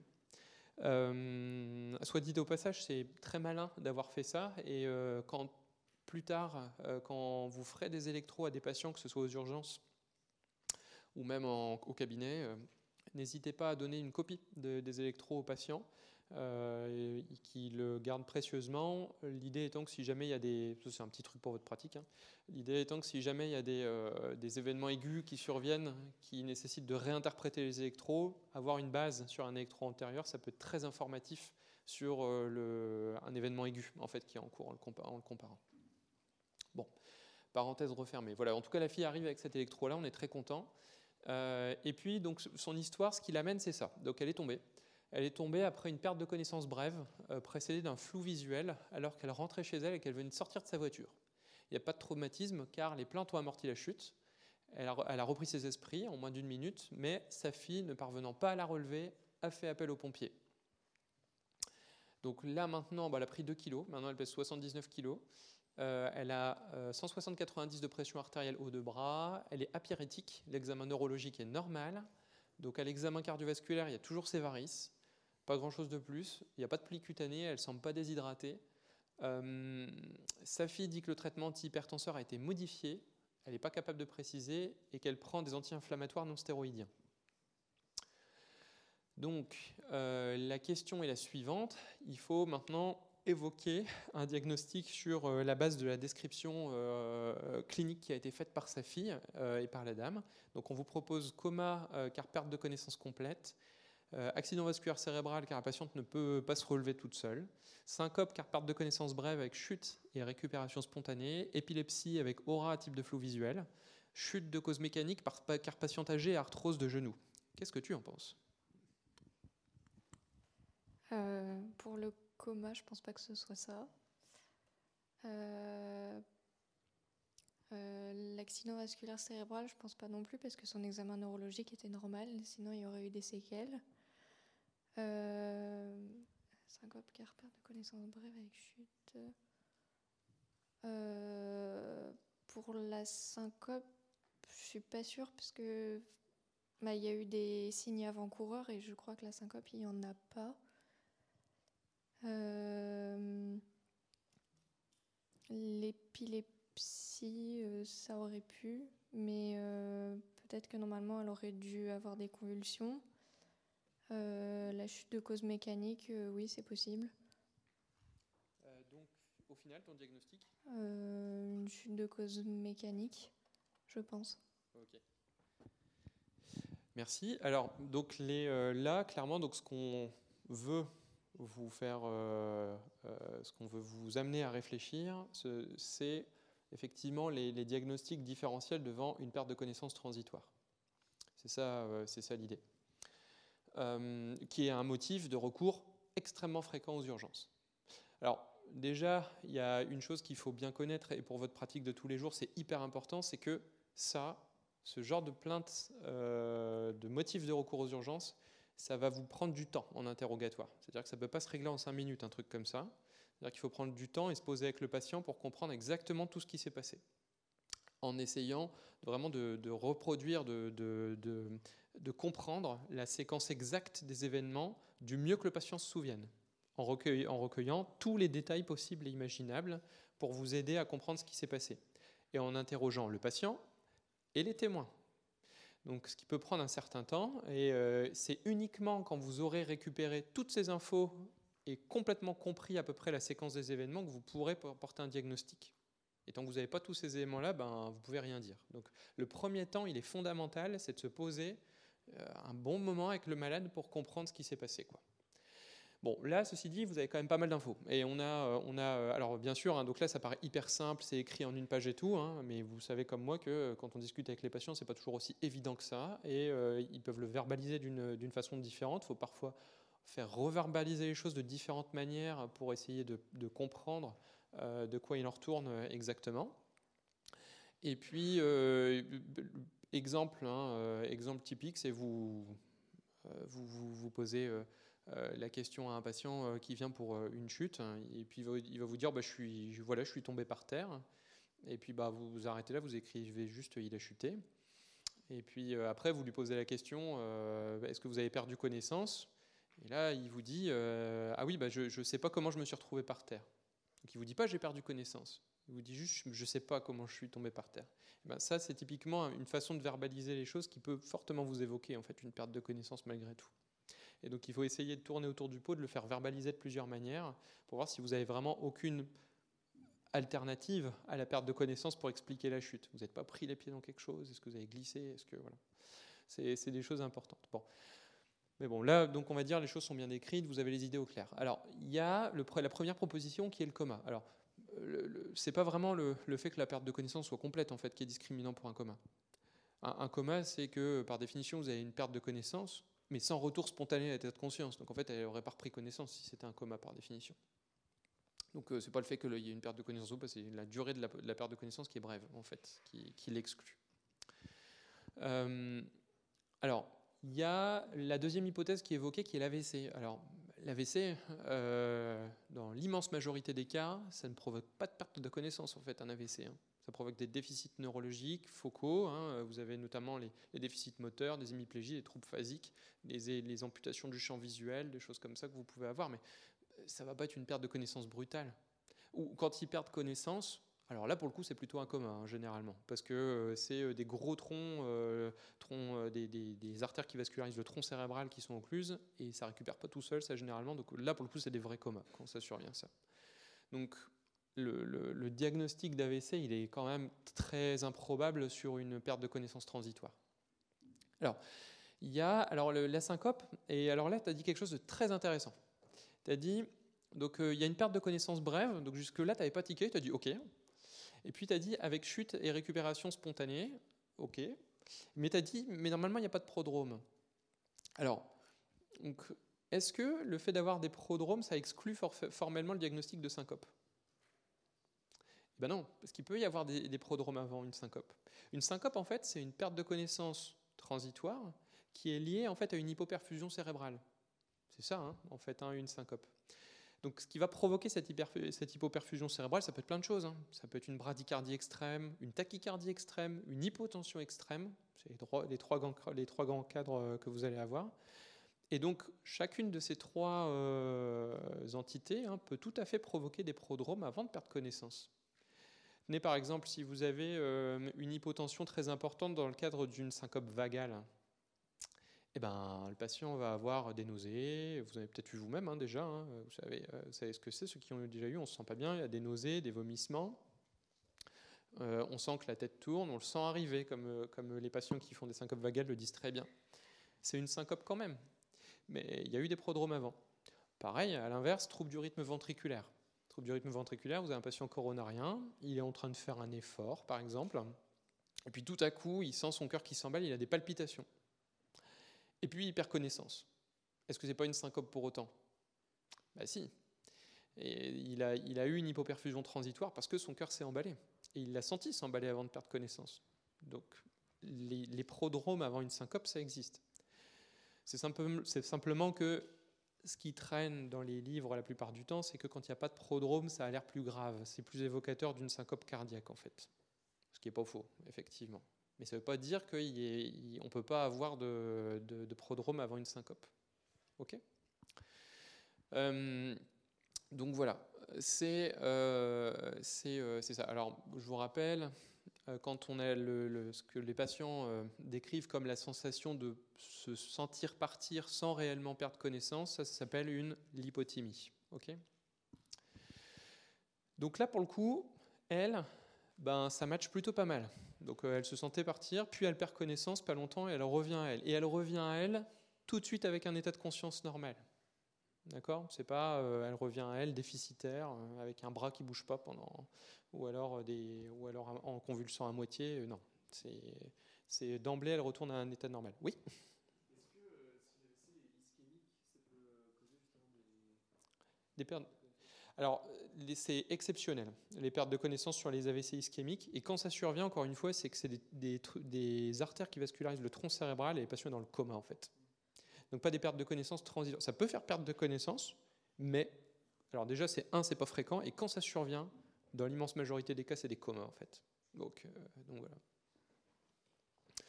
Euh, donc tou- toujours est-il que là, l'histoire colle quand même pas mal avec effectivement une syncope euh, sur cette perte de connaissance brutale qui, euh, qui dure pas longtemps, retour rapide à l'état de conscience normal, c'est ça quoi, on est vraiment dedans.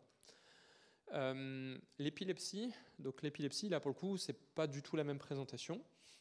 Alors, c'est pas systématique, mais avant la perte de connaissance, vous pouvez tout à fait avoir des prodromes euh, de type euh, neurologique, euh, signe positif neurologique, par exemple une crise partielle, des hallucinations.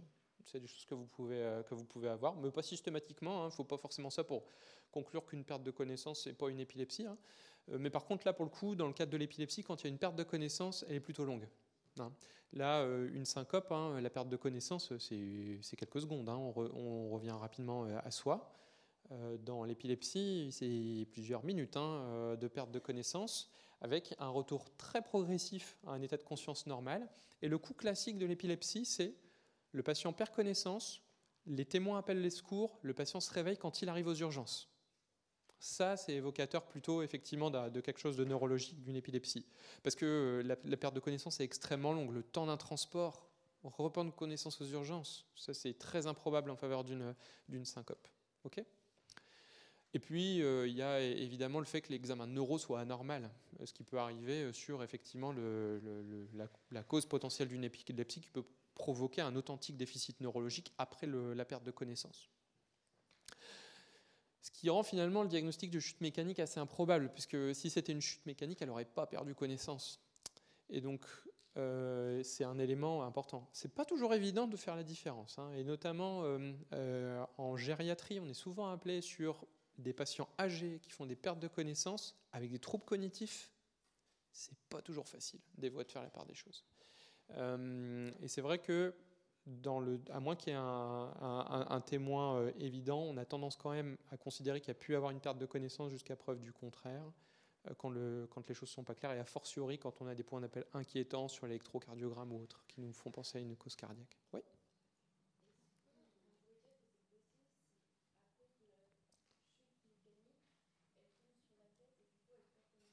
Ah oui, donc ça, en fait, c'est euh, elle tombe d'abord et elle perd connaissance après. Oui, bah alors là, effectivement, donc là c'est l'interrogatoire hein, qui va te redresser. Donc effectivement sur un, donc là c'est sur un trauma crânien quoi. Donc c'est une perte de connaissance liée au trauma crânien. Mais donc là, effectivement, c'est euh, euh, même chose, c'est euh, la, la description en fait euh, du patient, des témoins qui va te permettre de faire la différence entre les deux. Parfois, c'est pas toujours évident non plus. Typiquement, enfin, j'en ai vu des, cyclistes par exemple qui font des, euh, qui, tombent de leur vélo, ils ont perdu connaissance, ils se sont emplafonnés une voiture, on ne sait pas s'ils ont perdu connaissance après ou, au moment où ils ont, ils ont tapé la voiture. Euh, c'est des choses qui ne sont pas toujours évidentes effectivement à retracer. Mais, euh, mais en tout cas, euh, d'où l'importance vraiment d'être parfaitement au clair sur la séquence des événements. Bon après, euh, on a l'interrogatoire à ses limites, parfois on ne sait pas exactement, hein, mais, euh, mais là pour vos modalités d'évaluation, ce sera toujours euh, limpide parce que on va pas vous mettre un truc un peu bizarre, quoi. Euh, ok, bon, ce qui fait qu'à la fin, quand même, donc euh, c'est plutôt une syncope qu'elle a fait cette dame. C'est plutôt une syncope, et donc la question qui se pose, c'est alors de savoir ce qu'on en fait. Donc ça, c'est du concret, c'est du tous les jours. C'est voilà, vous êtes aux urgences et cette dame a fait une syncope. Vous savez, vous connaissez son électrocardiogramme. Qu'est-ce que tu ferais? Bah, premièrement, je l'hospitalise et je refais un ECG, peut-être. Bah, il me manque des données pour conclure. Ok. Pas d'IRM cérébral, tout ça? Ah, non, pas du tout. Ok, bon, ça me plaît bien. C'est, euh, ça me paraît très très bien. C'est très très bien comme, euh, comme attitude. Alors, il y a plusieurs euh, euh, éléments en fait hein, qu'on veut vous faire aborder hein, sur cette euh, question-là. Euh, c'est d'une part, effectivement, le savoir, et ça c'est quelque chose de très important, quand il faut garder un patient en hospitalisation ou pas après une syncope. Ça c'est hyper important. Et alors là, je peux vous le dire, si vous avez un dossier de syncope, ce sera forcément tout le temps là, ce truc-là. Parce que c'est un élément qu'on vous demande systématiquement, c'est de savoir ce que vous faites du malade qui a fait une syncope. Ça, c'est, le, il faut absolument le savoir. Pourquoi, pourquoi on vous embête avec ça? C'est parce que pourquoi on vous embête à savoir s'il faut garder le patient en hospitalisation ou pas pour une syncope?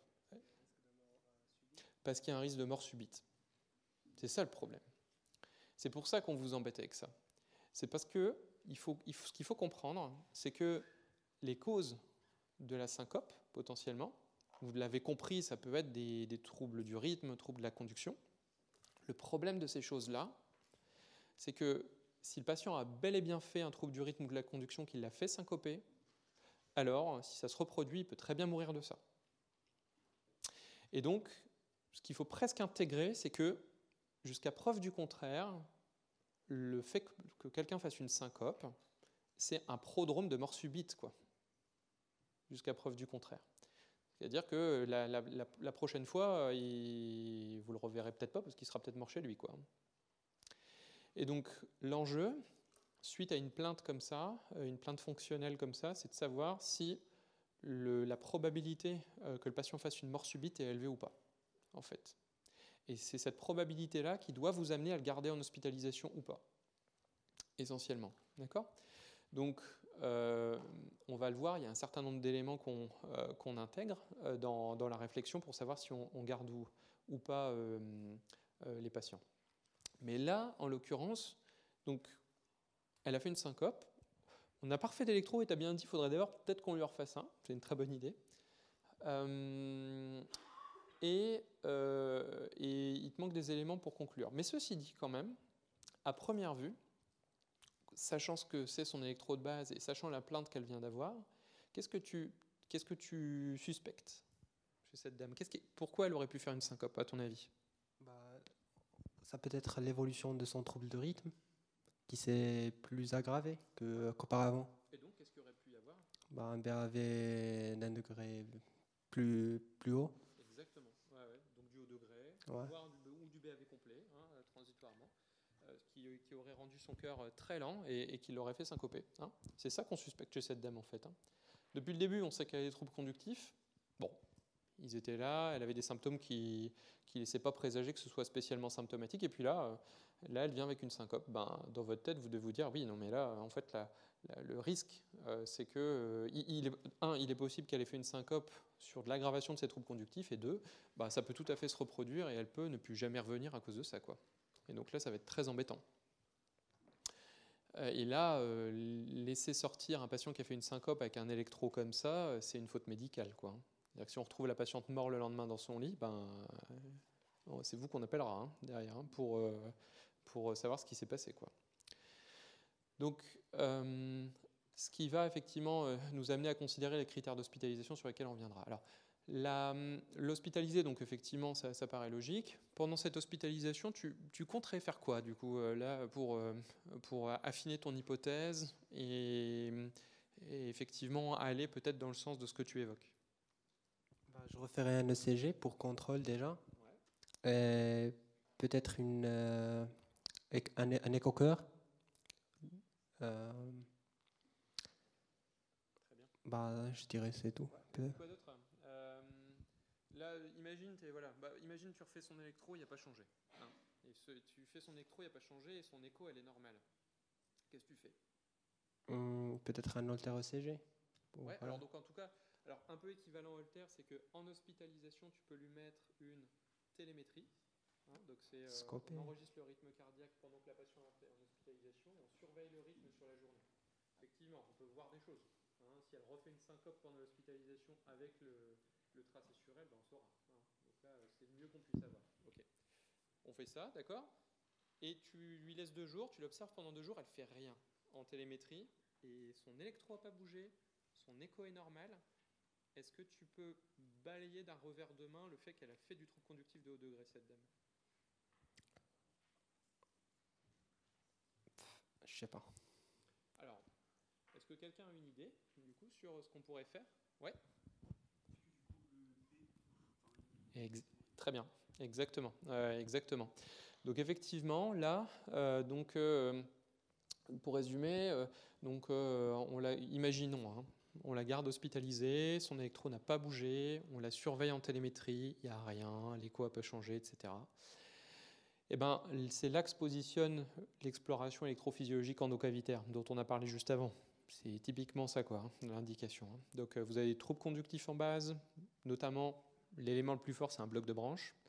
un patient a fait une syncope, vous vous demandez s'il n'y a pas des troubles conductifs paroxystiques, la mesure de l'intervalle HV, dont on a parlé tout à l'heure, c'est un excellent prédicteur de troubles conductifs.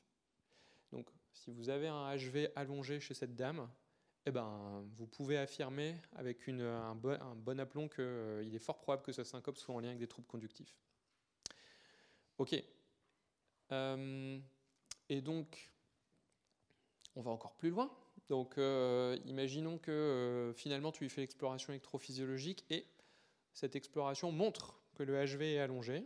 Donc, encore une fois, donc, euh, le, HV est long, l'exploration est pathologique. Autrement dit, la probabilité que la syncope qu'elle ait faite ce soit du BAV de haut degré est élevée. Qu'est-ce que tu ferais du coup?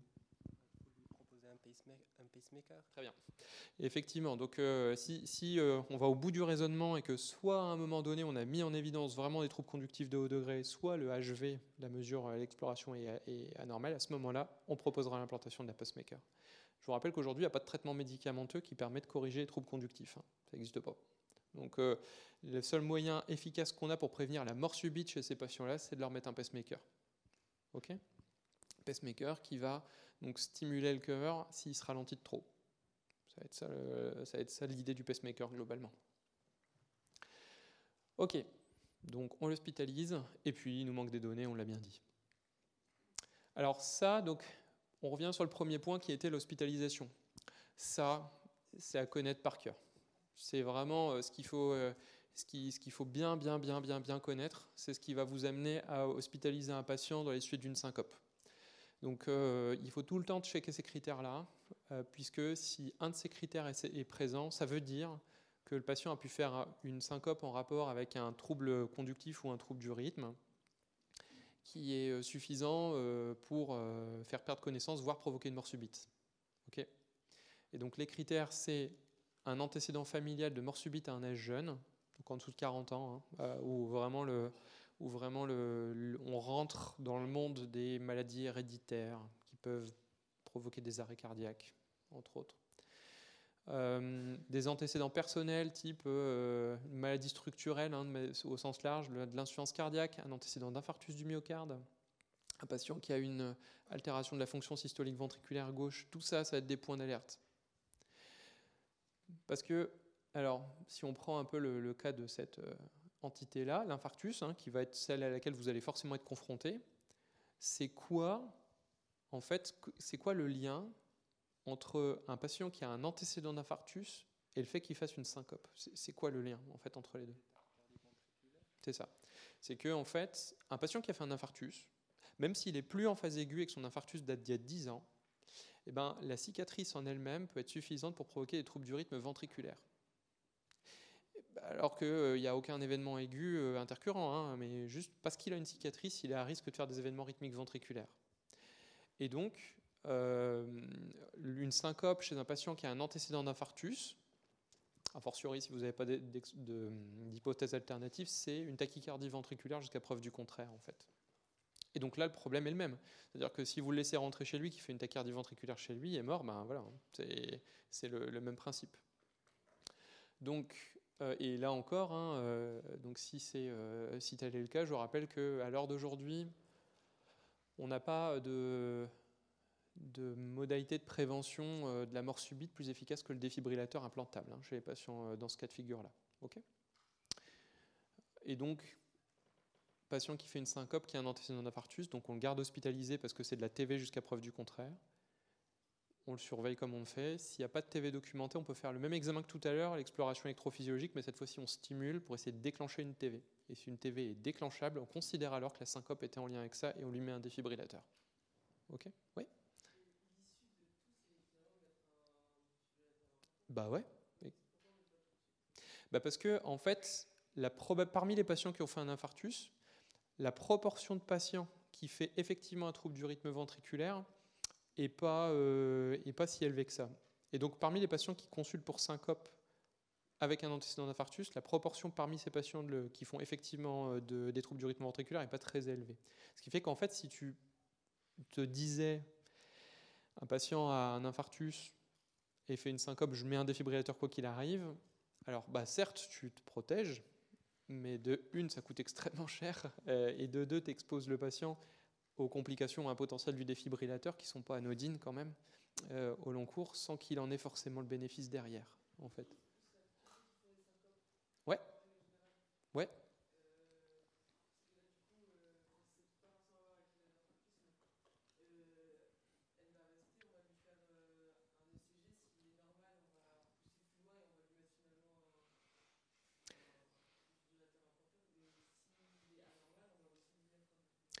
Euh, pour la dame, hein, juste avant, la mesure du HV. Alors, si la mesure est normale, hein, si le- l'exploration électrophysiologique est normale, à l'inverse, il y a une bonne valeur prédictive négative.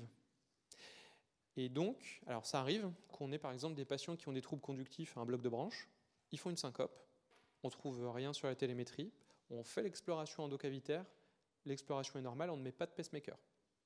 Mais ce qu'on fait dans ces cas-là, c'est qu'on met en place des dispositifs de holter implantables très prolongés sous la peau, comme des toutes petites. euh, c'est presque que ça ressemble à des implants, euh, des implants contraceptifs en fait. hein. Maintenant, c'est tout, c'était tout petit, tout miniaturisé, et ça permet d'avoir une surveillance de l'ECG pendant trois ans.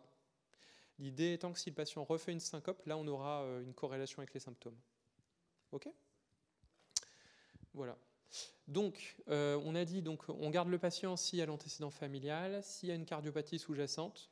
Alors, s'il y a des caractéristiques de la syncope qui sont particulièrement inquiétantes et font suggérer notamment qu'il y a une, euh, une potentielle part euh, rythmique à la syncope, à savoir euh, syncope pendant un effort, au pic de l'effort hein, notamment. On ne parle pas de la syncope à l'arrêt immédiat de l'effort, auquel cas vous pouvez avoir un rebond vagal et vous l'avez peut-être expérimenté vous-même, hein, mais en post-effort immédiat, après un effort intense, on peut faire une syncope vagale. Donc c'est au pic de l'effort, c'est vraiment important. Euh, ou euh, alors à l'inverse, au repos en position couchée, donc le patient euh, est allongé, il bouge pas, il perd connaissance comme ça, ça c'est assez inquiétant aussi. Ok.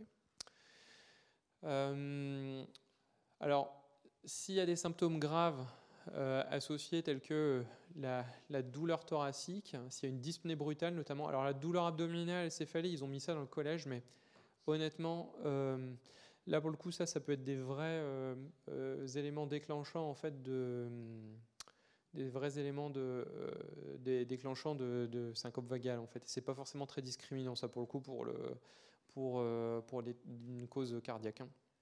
Si vous avez un souffle à l'auscultation, ça c'est aussi inquiétant. Il faut garder le patient pour comprendre ce que c'est que ce souffle.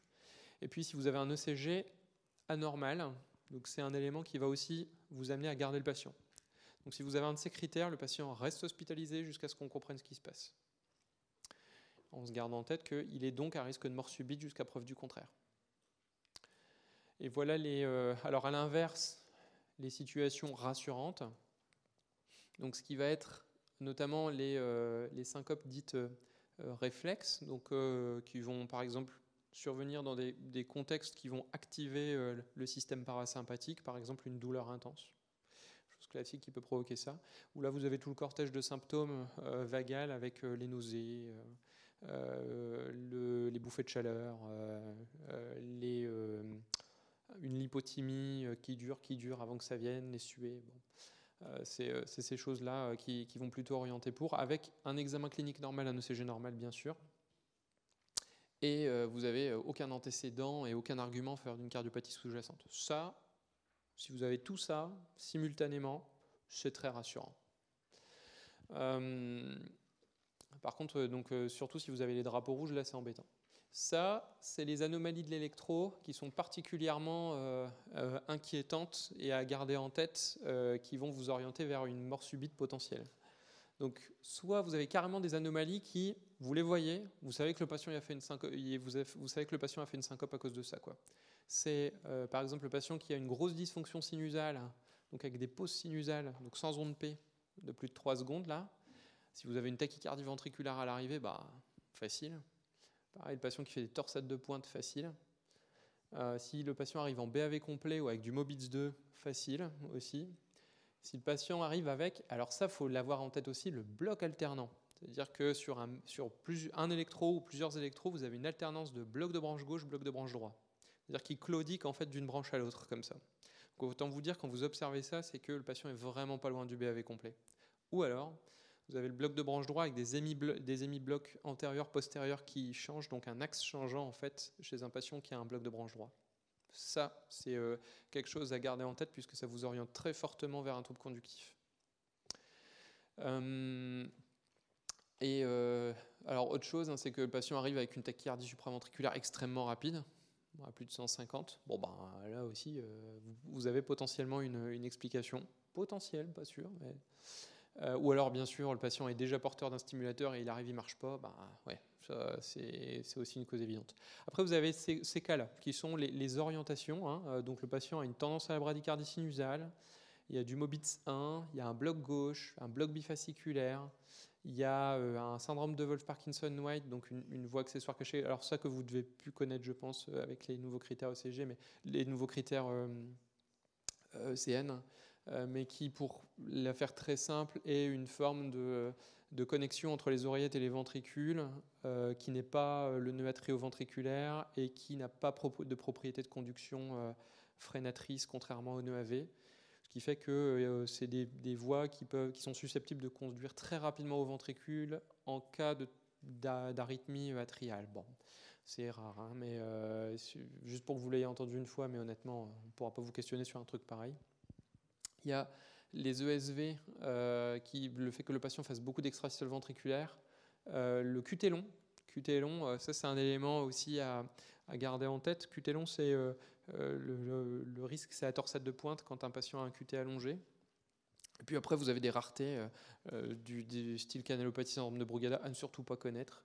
et puis des anomalies de l'électro qui vous évoquent une cardiopathie sous-jacente, par exemple si le patient a une grosse HVG ou euh, s'il a une onde qu'une nécrose, bien sûr, vous allez vous dire, ah bah tiens, il y, a une séquelle d'infarctus. voilà. Et puis, euh, eh ben, on lui refait son électro. Ouais. Alors, donc la, différence entre stimulateur et, euh, défibrillateur. Alors, le stimulateur, le pacemaker, stimule le cœur s'il se ralentit trop.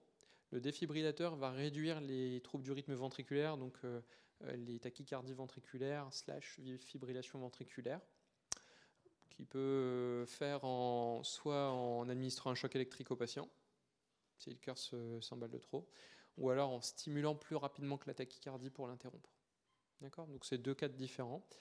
Euh, les défibrillateurs, dans la majorité des cas, ont des sondes quand même dans le cœur, ce qui fait que les défibrillateurs, la plupart du temps, ont aussi une fonction pacemaker en fait. Par contre, les pacemakers n'ont pas la fonction de défibrillation. Ok? Euh, donc voilà son électrode maintenant.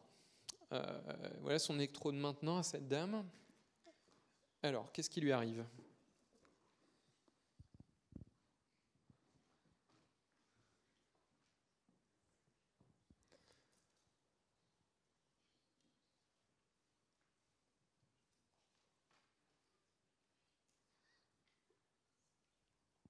Euh, je ne saurais pas si. Euh, j'ai l'impression qu'il y a quand même un.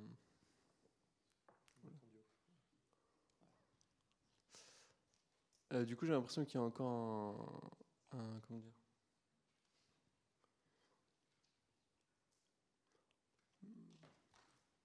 Bah, les mêmes pathologies que précédemment décrites, avec en plus éventuellement un sus décalage du segment ST. Euh, comme d'hab euh, tranquille, c'est l'activité atriale, tu la vois où? Est-ce que, est que tu la vois euh, Ici, avec les ondes P Ouais, très bien. Positif des 2, des 3 VF, donc qui viennent du nœud sinusal, tout ça, tout ça. Bon, très bien. Ok, donc tu as effectivement des ondes P qui viennent du nœud sinusal.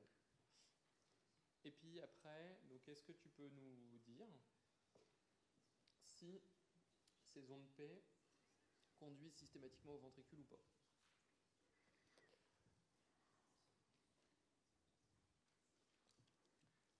Le plus simple, c'est que tu peux nous montrer chaque onde P et nous montrer le QRS qu'elle conduit. Euh, oui, du coup, ici, là, j'ai l'impression qu'il n'y a, pas de, a pas de QRS. Mhm. Ici, euh, le QRS, il est un peu. Euh, je sais pas, en D2, normalement, il ne devrait pas avoir cette tête. Alors, ça, c'est notre truc. D'abord, juste contente-toi de voir si c'est conduit, si les ondes P conduisent quelque chose, en fait. Euh, bah, du coup, on reprend ici. on- Il y a P euh, sans, sans QRS, P. Euh, ici, je me demande si c'est pas justement le long de euh, T. Euh, et du coup, le P, mais du coup, on voit pas la Alors, suite. regarde ce que tu peux faire, tu peux reprendre la Ah oui, l'animation celle tout de- en bas, le V1 aussi pour nous montrer, tu sais. Ouais. Voilà, vas-y. Euh, du coup, ici, une onde P, une onde P avec un QRS, je dirais. Ouais. Euh, une onde P, une onde P avec un QRS, une onde P, une, une onde P avec un QRS. Ouais. Donc, voilà. Euh, donc, alors, là pour l'instant, à ce stade, t'as pas l'impression que toutes les ondes P conduisent? Non. Ok, donc on est dans le contexte du BAV. Hmm. Ok. Alors, donc la question qui se pose, donc c'est, ok, bon, ça sent le BAV manifestement. C'est quoi comme, euh, c'est quoi comme type de BAV maintenant? Est-ce que euh, donc tu peux procéder par élimination hein, euh, Tu peux procéder par élimination pour aller les, pour aller le, chercher. Est-ce que c'est un BAV du premier degré?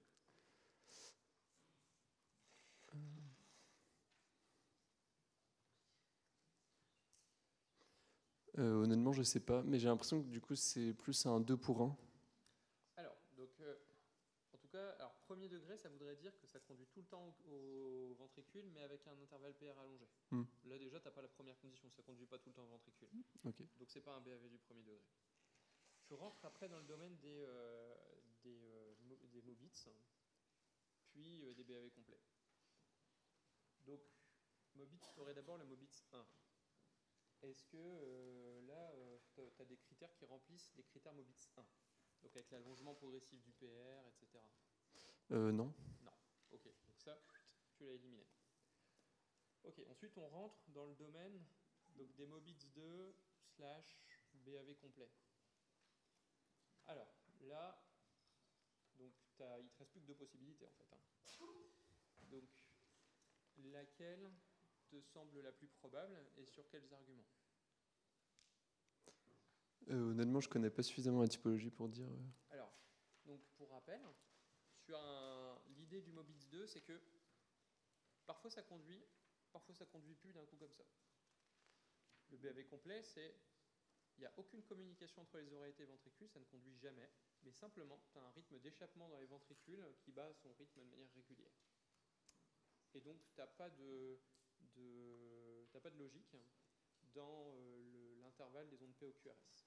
Ok? Donc en sachant ça maintenant, est-ce que tu as l'impression qu'il y a quand même une cohérence entre les oreilles et les ventricules? Est-ce que tu as l'impression que c'est plus ça bloque de temps en temps euh, ça bloque de temps en temps? Ou alors euh, vraiment c'est bloqué tout le temps et ça communique jamais l'un avec l'autre? Non, j'ai l'impression qu'il y a une dépolarisation d'une sinusale qui est assez régulière. Alors du nœud sinusal oui, mais le nœud AV par contre c'est surtout ça, là on est dans les BAV. Donc, Oui. Avec, euh, avec une onde QRS qui passe qu'une fois sur deux. euh, ok, donc tu as plutôt, plutôt l'impression que ça passe de temps en temps et ça passe plus après Oui. Ok. Bah, donc euh, en gros tu, t'es plus que sur une possibilité là que tu es en train d'évoquer, ce serait du coup le Mobits euh, deux. Bah ouais, ce serait du Mobits 2, ok Donc effectivement, en procédant par élim- élimination, tu t'en tires bien finalement et tu arrives à retrouver le diagnostic. Alors, donc c'est vrai, c'est vrai, euh, c'est, euh, c'est, on va dire, euh, partiellement vrai, tu, t'orientes bien, mais il y a un petit élément qui qui va pas trop là-dedans. C'est que, regarde bien, alors il y a donc, ce- qui veut dire, hein, si tu parlais dedans, c'est que par, les QRS que tu vois, ils sont conduits par l'onde P. hein. On est d'accord? Voilà, donc t'as les, ondes, enfin, les, ondes P conduisent les QRS là, de temps à autre. Euh, Il y a un truc qui est un peu surprenant en reprenant la logique que tu disais sur les ondes P, c'est que regarde la rythmicité des ondes P. Donc tu peux nous les remontrer Euh, la, la- la première en bas à gauche. Ouais. Ensuite la suivante. Ouais. Et ensuite la suivante. Ok. Ah, C'est bizarre là. Hmm. Ça s'est allongé d'un coup. Ok. Est-ce qu'elle serait pas du coup Bah ouais. euh, cachée? Mais oui. Si tu fais en fait la, distance entre les deux ondes P que tu vois vraiment bien et que tu la divises en deux, eh ben en fait euh, ça retombe exactement à l'endroit que tu nous montrais là. Donc en fait, ce que vous voyez à la fin, la déflexion négative euh, terminale de la repolarisation là, qui s'inverse, c'est une onde P en fait. c'est une onde P, mais euh, qui, est, qui est fusionnée dans l'onde T. Donc vous pouvez chercher la cohérence en fait dans les ondes, dans les ondes P. Il n'y a aucune raison que tout à coup les ondes P se- s'espacent comme ça de façon rythmique, ce serait très surprenant. Et donc simplement, donc, en faisant, merci, en faisant en fait le, en prenant l'intervalle PP ici à ici, vous le mesurez et vous le divisez en deux, ben hop, vous arrivez sur cet accident-là qui est vraiment concomitant de l'onde T. Donc en réalité, si on tag les ondes P en quelque sorte, vous en avez une ici, une là, une là, une là, une là, une là, une là, enfin bref, euh, vous, avez, vous avez compris. Et hum, donc, sachant ça maintenant, on va reprendre le raisonnement. Donc, celle-là, elle conduit. Celle-là, elle ne conduit pas. Celle-là, elle ne conduit pas. Celle-là, elle conduit. Celle-là, elle ne conduit pas. Celle-là, elle conduit pas. Celle-là, elle conduit, et ainsi de suite. OK? Donc, on est dans l'entité BAV avec plusieurs ondes P successives bloquées, de façon cyclique, hein, on le voit, mais c'est ça. Donc ça, ça s'appelle du BAV de haut degré, avec même une forme un peu particulière qui est, euh, vous avez une parfaite rythmicité hein, dans le, fait que ça passe au, ventricule, avec une onde P qui conduit pour euh, trois ondes P euh, passant, hein, si on peut dire ça comme ça. C'est ce qu'on appelle du 3 pour 1. ok? Donc du haut degré 3 pour 1. Et, donc, alors rappelez-vous, euh, alors déjà première conséquence, on peut voir que quand même en base, le rythme s'est franchement ralenti, hein, euh, d'une part, et d'autre part, rappelez-vous ce qu'on disait au début, ça c'est plutôt supra ou infraïcien du coup? C'est infraïcien, ouais, exactement. Donc là, on est dans les troubles conductifs qu'on n'aime pas, euh, qui, sont à haut risque de mort subite. Oui. Mhm.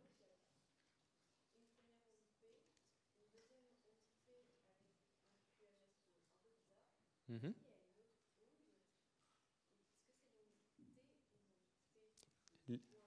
Les deux, c'est les deux. Effectivement, c'est les deux en fait qui sont fusionnés, euh, qu'on retrouve euh, et ici et là en fait. hein. Euh, c'est la même chose. Et donc, effectivement, c'est voilà, du haut degré, donc on est dans le infraïcien. Donc là, bah, en fait, vous avez l'explication de la syncope de la dame, en fait. C'est qu'elle a probablement fait ça à un moment donné, peut-être même plus fort encore, au moment où elle a perdu connaissance. Bon, donc euh, voilà. Hop. Donc oui, alors il y avait toujours le bloc de branche gauche, hein, ça vous l'avez noté. Et puis donc on était euh, sur du haut degré.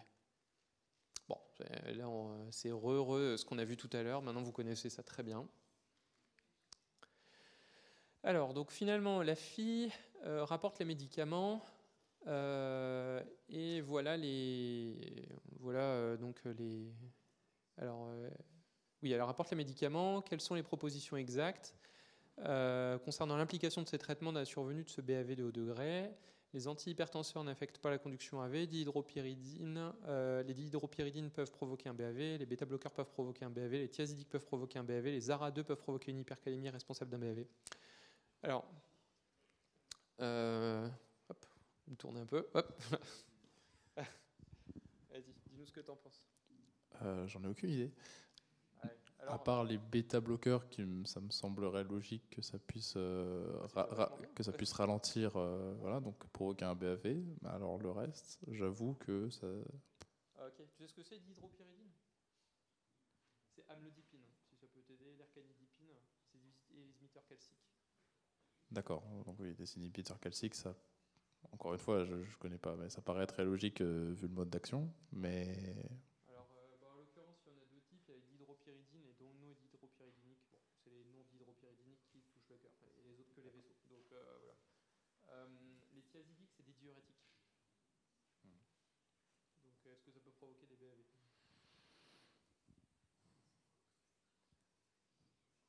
je vois pas pourquoi des diurétiques provoqueraient des, un BAV. Bon, on est bien d'accord. Ouais, on est bien d'accord. Et alors, euh, la dernière, euh, l'histoire de la, de l'ARA2 hypercalémie BAV, là, t'en penses quoi?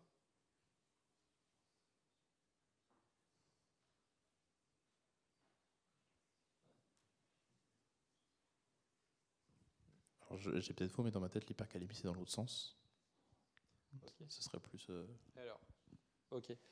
Donc là, on va rediscuter de tout ça. Mais globalement, euh, l'idée de cette question, c'est de vous rappeler que des troubles conductifs cardiaques, alors certes, ça peut être quelque chose de chronique.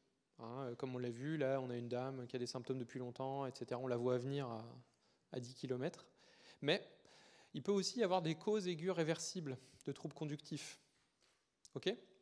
Il peut y avoir des causes aiguës réversibles de troubles conductifs euh, qui vont atteindre en fait les voies de conduction, donc euh, faisceau de His, euh, branches, etc., et qui sont susceptibles de ralentir grandement en fait la, la conduction AV, voire même de provoquer des BAV en fait. Et normalement, vous devez systématiquement chercher, chercher quand vous êtes confronté à ce genre de situation, si il y a une cause aiguë réversible qui est susceptible d'expliquer les troubles conductifs du patient. C'est-à-dire que c'est important quand même parce que rappelez-vous, la sanction derrière tout ça, entre guillemets, c'est le pacemaker. C'est quand même important de savoir si le trouble conductif était dû à quelque chose euh, de curable, quoi, Euh, euh, une cause externe curable. Ça change un peu la donne quand même. Finalement, le patient n'a plus besoin d'un pacemaker dans ces cas-là. Donc, il y a des grandes causes à connaître qui provoquent ces troubles conductifs. Donc là, on évoque un- une première cause en fait dans ce QCM qui est la iatrogénie et qui est de loin en fait la, cause la plus fréquente en fait de troubles conductifs euh, provoqués comme ça, euh, ré- réversibles. Et là, vous avez des classes pharmacologiques qui sont susceptibles de provoquer des troubles conductifs. euh, alors à des degrés variables, mais là globalement vous avez un bon candidat qui est les, les bêta-bloquants quand même, hein. les bêta-bloquants qui vont en fait, c'est leur job en fait à la base d'altérer la conduction AV chez des patients qui ont des troubles du rythme supra notamment. Euh, donc euh, oui, un bêta-bloquant ça peut, provoquer des troubles conductifs, mais vous avez d'autres classes thérapeutiques qui sont susceptibles d'altérer la conduction AV. Par exemple, si vous prenez les antiarythmiques, donc on reviendra dessus après avec l'autre dossier, mais euh, classe 1, euh, classe 3 et compagnie, bah oui, c'est susceptible de provoquer des troubles conductifs aussi. Il y a d'autres choses hein, euh, plus ou moins toxiques, les, les intoxications à la digoxine, euh, il y a euh, certains psychotropes, enfin, il y a, on va pas faire une liste exhaustive, mais simplement la question que vous devez tout le temps vous poser en fait quand vous êtes confronté à ça, c'est vous prenez l'ordonnance du patient et vous voyez s'il y a quelque chose dans ces traitements qui est susceptible d'expliquer ça en fait. Faut toujours se poser cette question-là. Et puis, alors donc, euh, à part euh, les traitements qu'il prend, il y a d'autres causes, d'autres choses qui peuvent provoquer comme ça des troubles conductifs aigus et, réversibles potentiellement. Il y a notamment les troubles hydroélectrolytiques. Et euh, ben, le plus fréquent, en fait, c'est l'hyperkaliémie. Donc, ce qui est vraiment la cause de loin la plus fréquente qui provoque des troubles conductifs atrioventriculaires, l'hyperkaliémie. Et puis, il y a d'autres choses qui peuvent provoquer des troubles conductifs aigus. Il y a une autre cause qui est très fréquente, qui peut provoquer des BAV en aigu. Quelqu'un a une idée? Souvent accompagné de douleurs thoraciques. Bah, L'infarctus, la phase aiguë d'infarctus. Parce que je vous rappelle que le, le tissu de conduction, comme euh, tout le myocarde, hein, c'est aussi perfusé par les coronaires. Et que euh, si vous bouchez une artère qui vascularise le nœud atrioventriculaire, ben, vous pouvez euh, sans problème le- déclencher des troubles de conduction atrioventriculaire. Ça paraît plutôt logique. Et donc, euh, par exemple, c'est plus souvent observé dans les infarctus inférieurs, puisque la, vascularisation du nœud atrioventriculaire est, dans la grande majorité des cas, dépendante de la coronaire droite. Et, euh, et donc, euh, sur les infarctus inférieurs, eh ben, vous pouvez tout à fait avoir des troubles conductifs qui vont régresser à la revascularisation de l'infarctus. Et donc, euh, on ne mettra pas un pacemaker hein, dans ce cas-là, hein, mais, mais voilà, on, on corrigera l'infarctus. Et puis, il y a d'autres causes, un peu plus rares encore, qui peuvent provoquer des troubles conductifs, bon, qui sont un peu plus anecdotiques. Il y en a une qui est un peu médecine interne, qui, que vous verrez parfois passer peut-être sur des dossiers, c'est la maladie de Lyme, euh, qui, euh, qui est une, une borréliose euh, donc, liée aux, piqûres- de hein, qui peut provoquer en fait un peu plus particulièrement des, atteintes myocardiques inflammatoires des voies de conduction et des troubles conductifs transitoires qui régressent au traitement de la borréliose. Bon, autant vous dire, c'est pas, pas fréquent, mais bon. ou cause rare également, mais que euh, vous pourrez peut-être voir. Alors là, pour le coup, euh, c'est pas trop réversible, mais euh, c'est carrément secondaire. C'est les, endocardites infectieuses.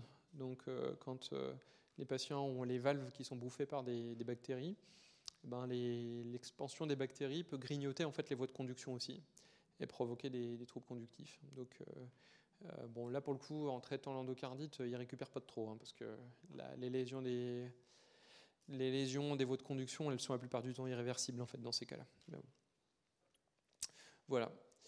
Euh, bon, c'est voilà. L'idée, c'est vraiment de, se poser cette question-là et vraiment les éléments que vous devez au minimum chercher à votre niveau, ça va être les traitements, euh, les troubles hydroélectrolytiques et la phase aiguë d'infarctus. hein. C'est vraiment, euh, si vous retenez déjà ces trois choses-là, c'est vachement bien. Et posez-vous ces questions-là. Sachez qu'il y a d'autres choses qui existent qui sont un peu moins, un peu moins fréquentes. Bon, on en sait plus. Elle prenait finalement un traitement par l'ercanidipine. Et puis, euh, donc là, elle a, euh, on lui reprend sa pression artérielle. Donc, je vous rappelle, elle avait 160 de systolique à l'entrée. Oui. Ah oui, alors les inhibiteurs calciques. Les inhibiteurs calciques, en fait, alors il y a, euh, c'est une classe un peu particulière. C'est des traitements qui sont surtout utilisés dans l'hypertension artérielle. Euh, il y a deux grandes familles en fait d'inhibiteurs calciques. Il y a les dihydropyridines qui ont en fait un tropisme vasculaire, donc euh, aucun lien avec les troubles conductifs. Mais par contre, il y a les non dihydropyridiniques, c'est le verapamil et le diltiazem, qui eux en fait ont une, un tropisme cardiaque et sont susceptibles de provoquer des troubles conductifs. Voilà. Après, hein, euh, de toute façon, même si vous ne connaissez pas euh, tous les médicaments de la Terre, la moindre des choses, si vous avez un patient qui vous ramène une ordonnance et avec des troubles conductifs, et ben vous allez dans le Vidal et puis vous vérifiez. Donc, euh, hein, on a le droit de ne pas savoir aussi. hein. Donc, euh. Donc là, finalement, elle prenait du, du larcanidipine et, donc elle a alors 110, 70 de, pression artérielle. Elle a les extrémités froides, râle crépitant haut de base. Euh, L'écho montre une FEVG à 45%. Dysfonction harmonieuse du VG. Euh, L'atrium gauche et le VD sont également dilatés. Euh, là, on lui fait une première biologie. Finalement, son ionogramme est normal, ce qui exclut quand même une hyperkaliémie. hein, donc, on n'a pas trop d'arguments pour quelque chose d'aigu réversible hein, sur ces troubles conductifs à cette dame. Et puis, la fonction rénale est normale. Euh, ouais. Alors, d'abord, avant d'aller sur la question, euh, est-ce qu'on peut commenter l'état clinique de cette dame? C'est-à-dire Là, si tu devais résumer le tableau clinique là, euh, qu'on est en train de te dépeindre, c'est quoi Il est en train de lui arriver quoi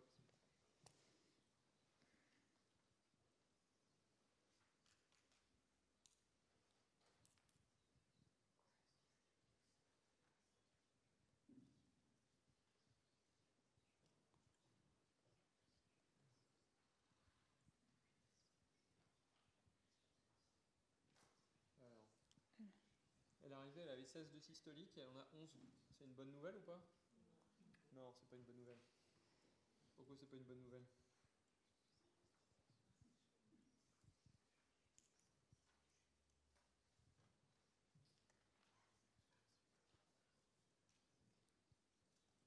Avec les extrémités froides, ça t'évoque quoi potentiellement? Une hypoperfusion Ouais, bah ouais, très bien, une hypoperfusion. Ça s'appelle euh, donc ça s'appelle comment C'est c'est euh, tableau clinique où le patient a une hypoperfusion comme ça. Choc hypovolémique Un état de- Alors pas forcément hypovolémique, il y a plusieurs causes de choc, mais un état de choc. Mhm. Voilà. Donc effectivement.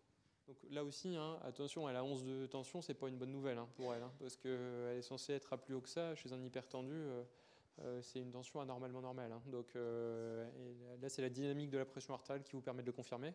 Donc, euh, donc voilà, et, et les extrémités froides, effectivement. Alors, donc, tu as tout de suite dit hypovolémique, parce que, bon, je pense que c'est le truc un peu, on, on apprend comme ça, euh, mais, mais je vous rappelle, il n'y a pas que ça comme cause de choc. hein. Euh, Il y a quoi d'autre comme état de choc que tu connais? Septique Septique. Quoi d'autre?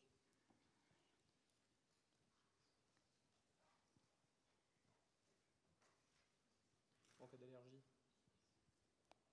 euh, Anaphylactique Choc anaphylactique, très bien. Hypovolémique, tu l'as dit.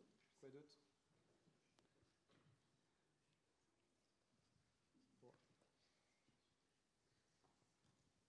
Soit c'est les vaisseaux qui marchent pas, soit c'est la pompe qui marche pas. Et donc quand c'est un état de choc parce que la pompe elle marche pas, ça s'appelle un choc cardiogénique. Et ouais. Donc euh, vous avez là en fait un, donc un état de choc, tu as une hypoperfusion périphérique, puis là tu as une éjection qui est mauvaise. Euh, clairement on sent qu'il y a un lien là, avec la problématique trouble conductif. Et, euh, et ce qu'il évoque particulièrement, c'est qu'elle a à la fois des signes d'état de choc, donc l'hypoperfusion, enfin l'hypotension, les, les extrémités froides, et elle a des râles crépitants aux deux bases, qui t'évoquent quoi dans ce contexte-là? Exactement, l'œdème pulmonaire. Donc la combinaison hein, de l'état de choc avec des signes d'insuffisance cardiaque gauche, bah voilà, c'est suffisant pour vous faire porter le diagnostic de, de choc cardiogénique. ok? Et euh, puis bon, vous avez l'écho qui vous montre euh, également une dysfonction VG. Alors, donc là, la question qui se pose maintenant, ça va être euh, bah, qu'est-ce qu'on fait de cette dame quoi? Donc, il y a plusieurs possibilités. Alors, on peut mettre une sonde d'entraînement électrosystolique. Alors, si vous ne connaissez pas, on viendra là-dessus. Qu'on appelle aussi sonde externe. Euh, lundi, on fait une exploration électrophysiologique pour discuter d'un pacemaker. On met un défibrillateur, on met un stimulateur définitif, on met un stimulateur atrial monochambre. À vos propositions. Euh, moi, j'aurais mis la B. Euh, ok, faire une explo. Ouais. C'est une- donc c'est pour faire la mesure du HV, hein, dont on disait tout à l'heure. Alors tout à l'heure, on rappelle-toi, on disait la mesure du HV, c'est cet examen-là, on le fait quand on ne sait pas, euh, on n'a pas la certitude que c'est un trouble conductif qui a provoqué le symptôme du patient, la syncope. Euh, donc tu te souviens, elle est arrivée, elle a fait sa syncope, et puis au départ son électro était normal, et puis après on a vu le BAV de haut degré. Est-ce que d'après toi, c'est pas suffisant pour euh, connecter en fait le connecter son symptôme et expliquer ce qui lui est arrivé?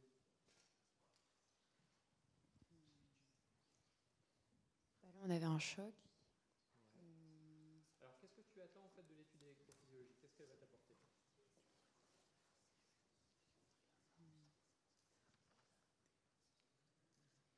Bah, moi, j'aurais regardé s'il y avait un problème au niveau cardiaque, donc j'aurais fait un ECG. Ouais, Donc bah, là, euh, il y a un gros problème, elle est très lente et elle est en BAV. donc, Ah, ok. euh, regarde, je te remonte son électro. Hein.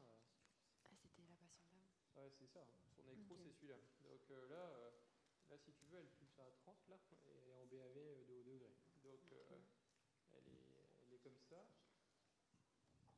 Et là, elle est, elle est en train de se mettre tranquillement, mais sûrement en état de choc là. Donc, euh, donc euh, qu'est-ce que tu attends de l'exploration électrophysiologique dans ce contexte? De mesurer euh, le foyer, non? Au niveau du cœur? Est-ce que ça changera ton, est-ce que ça, tu, est-ce que ça changera ta, ton traitement après? Non, pas forcément. Non.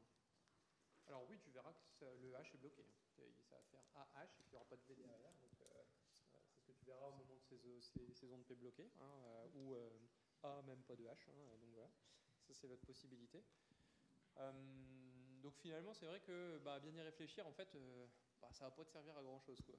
C'est-à-dire que ça va pas te servir à grand chose parce que tu sais déjà qu'elle a un trouble conductif grave, qu'elle le tolère mal et euh, qu'elle est en train de se dégrader même euh, là-dessus.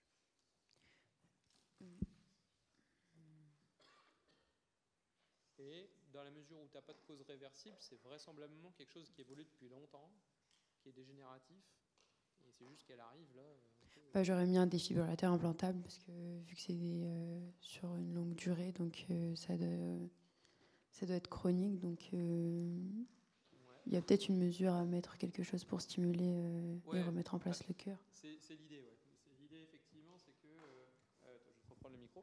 Bah, c'est l'idée, en tout cas, effectivement, c'est que, bon, là, l'exploration électrophysiologique, elle va pas être d'une grande aide parce que bah, on, a, on a déjà toutes les infos, en fait. hein. On sait que euh, là, elle, est, elle a fait une syncope, elle a des troubles conductifs, les troubles conductifs s'aggravent, elle est en BAV euh, et elle est en train de se dégrader hémodynamiquement. Donc là, euh, vous avez toute la séquence et vous pouvez, avec raisonnablement, en fait, affirmer que sa syncope, c'était en fait des troubles conductifs hein, depuis le début.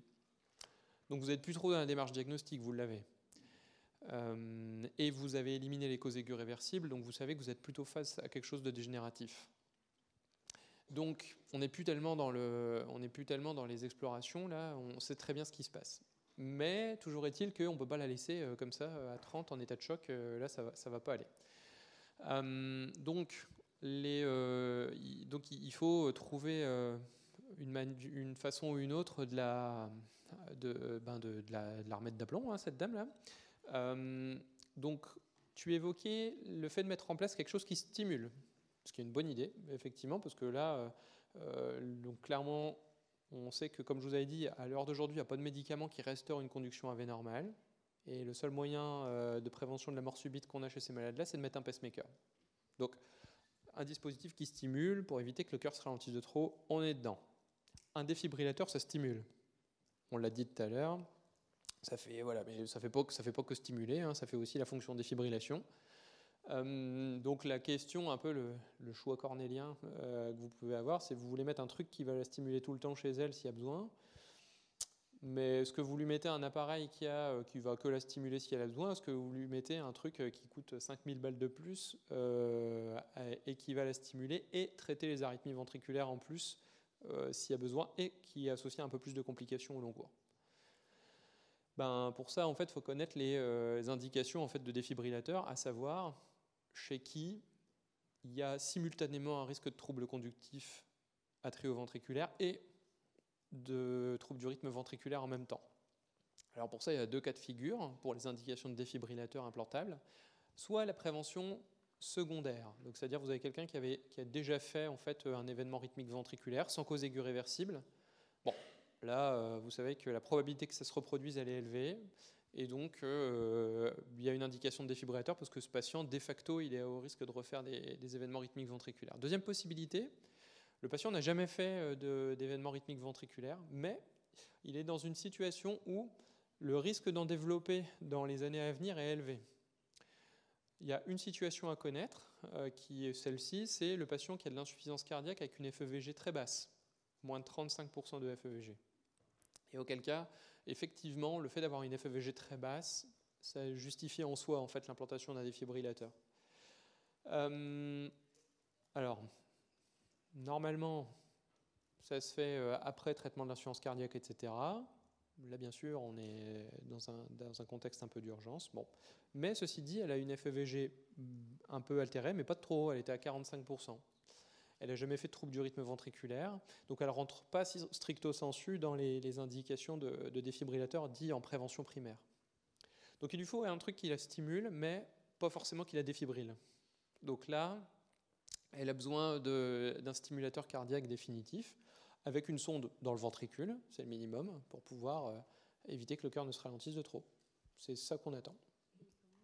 On mis atrial monochambre du coup? Alors, alors, si on met atrial monochambre, en fait, ça veut dire que tu mets un pacemaker avec juste une sonde dans l'oreillette.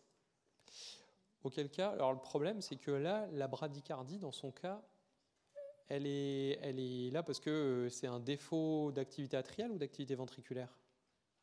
Elle était en BAV bah, Ventriculaire. Donc en fait, euh, si tu lui mets une sonde dans l'oreillette, ça va pas l'aider beaucoup, parce que le, parce que le ventricule restera lent en fait. Si tu lui mets une sonde dans le ventricule, voilà, c'est bon.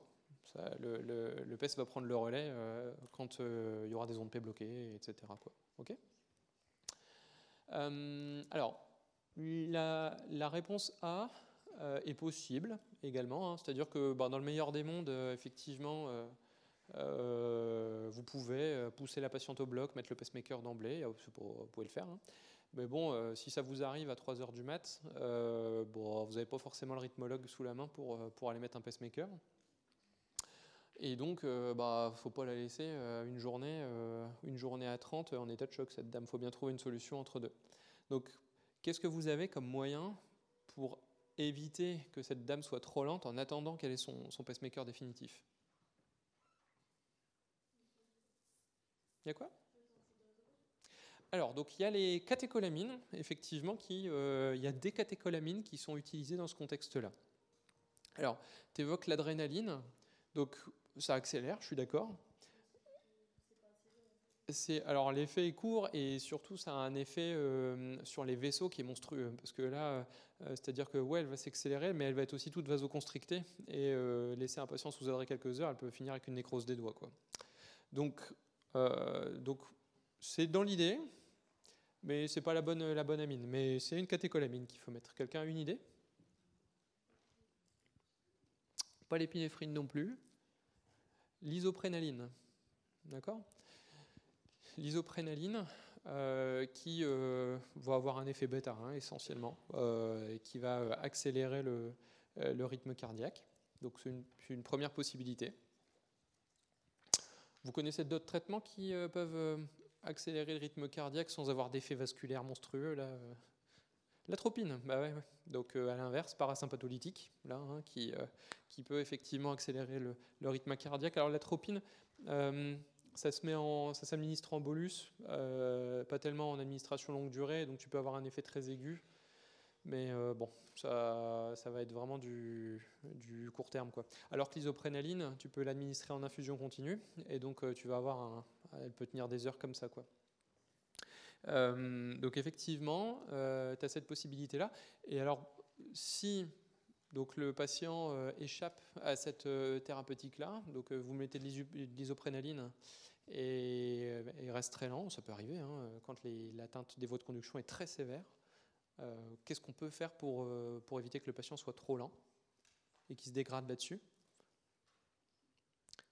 Eh ben, on peut mettre les fameuses sondes euh, électrosystoliques temporaires.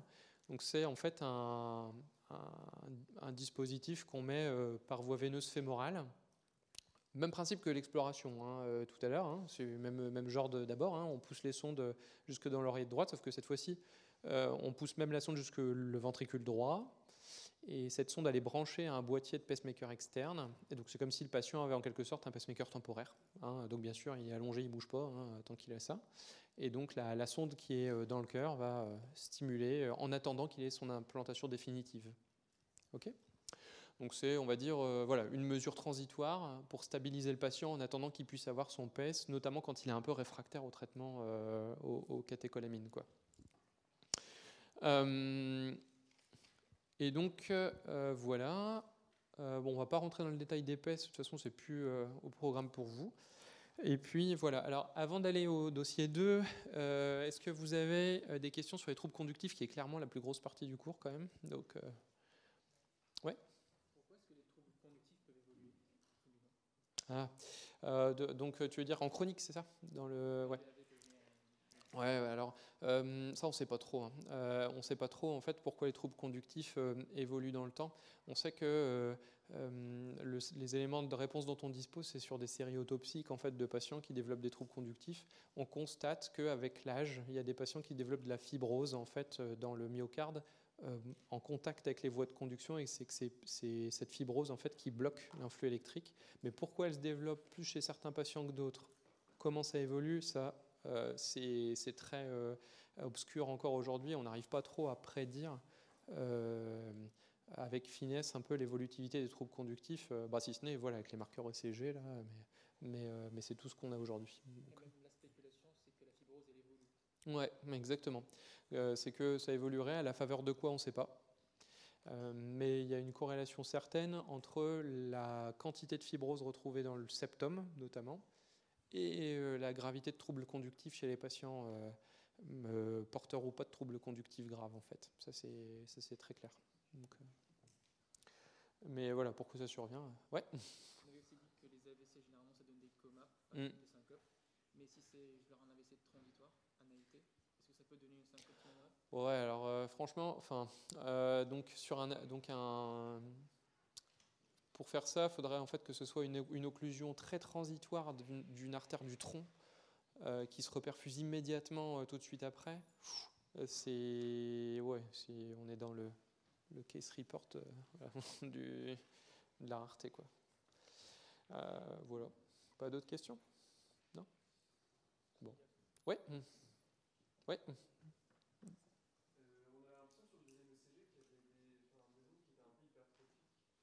Ah, euh, sur, euh, tu veux dire l'amplitude des QRS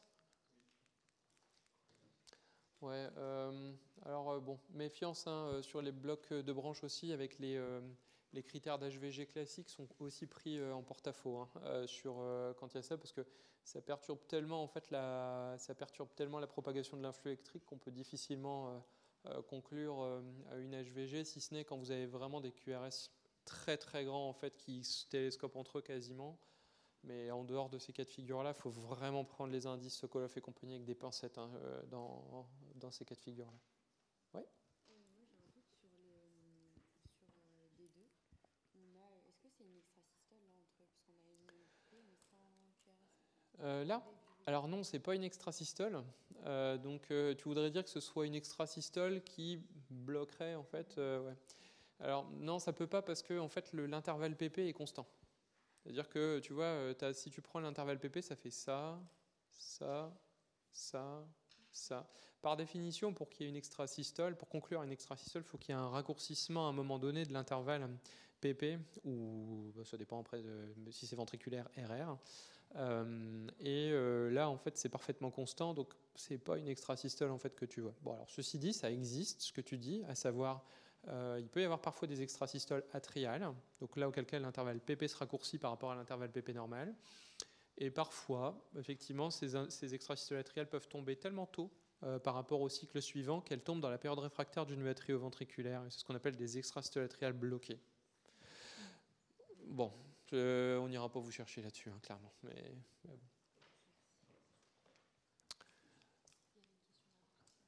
Ouais.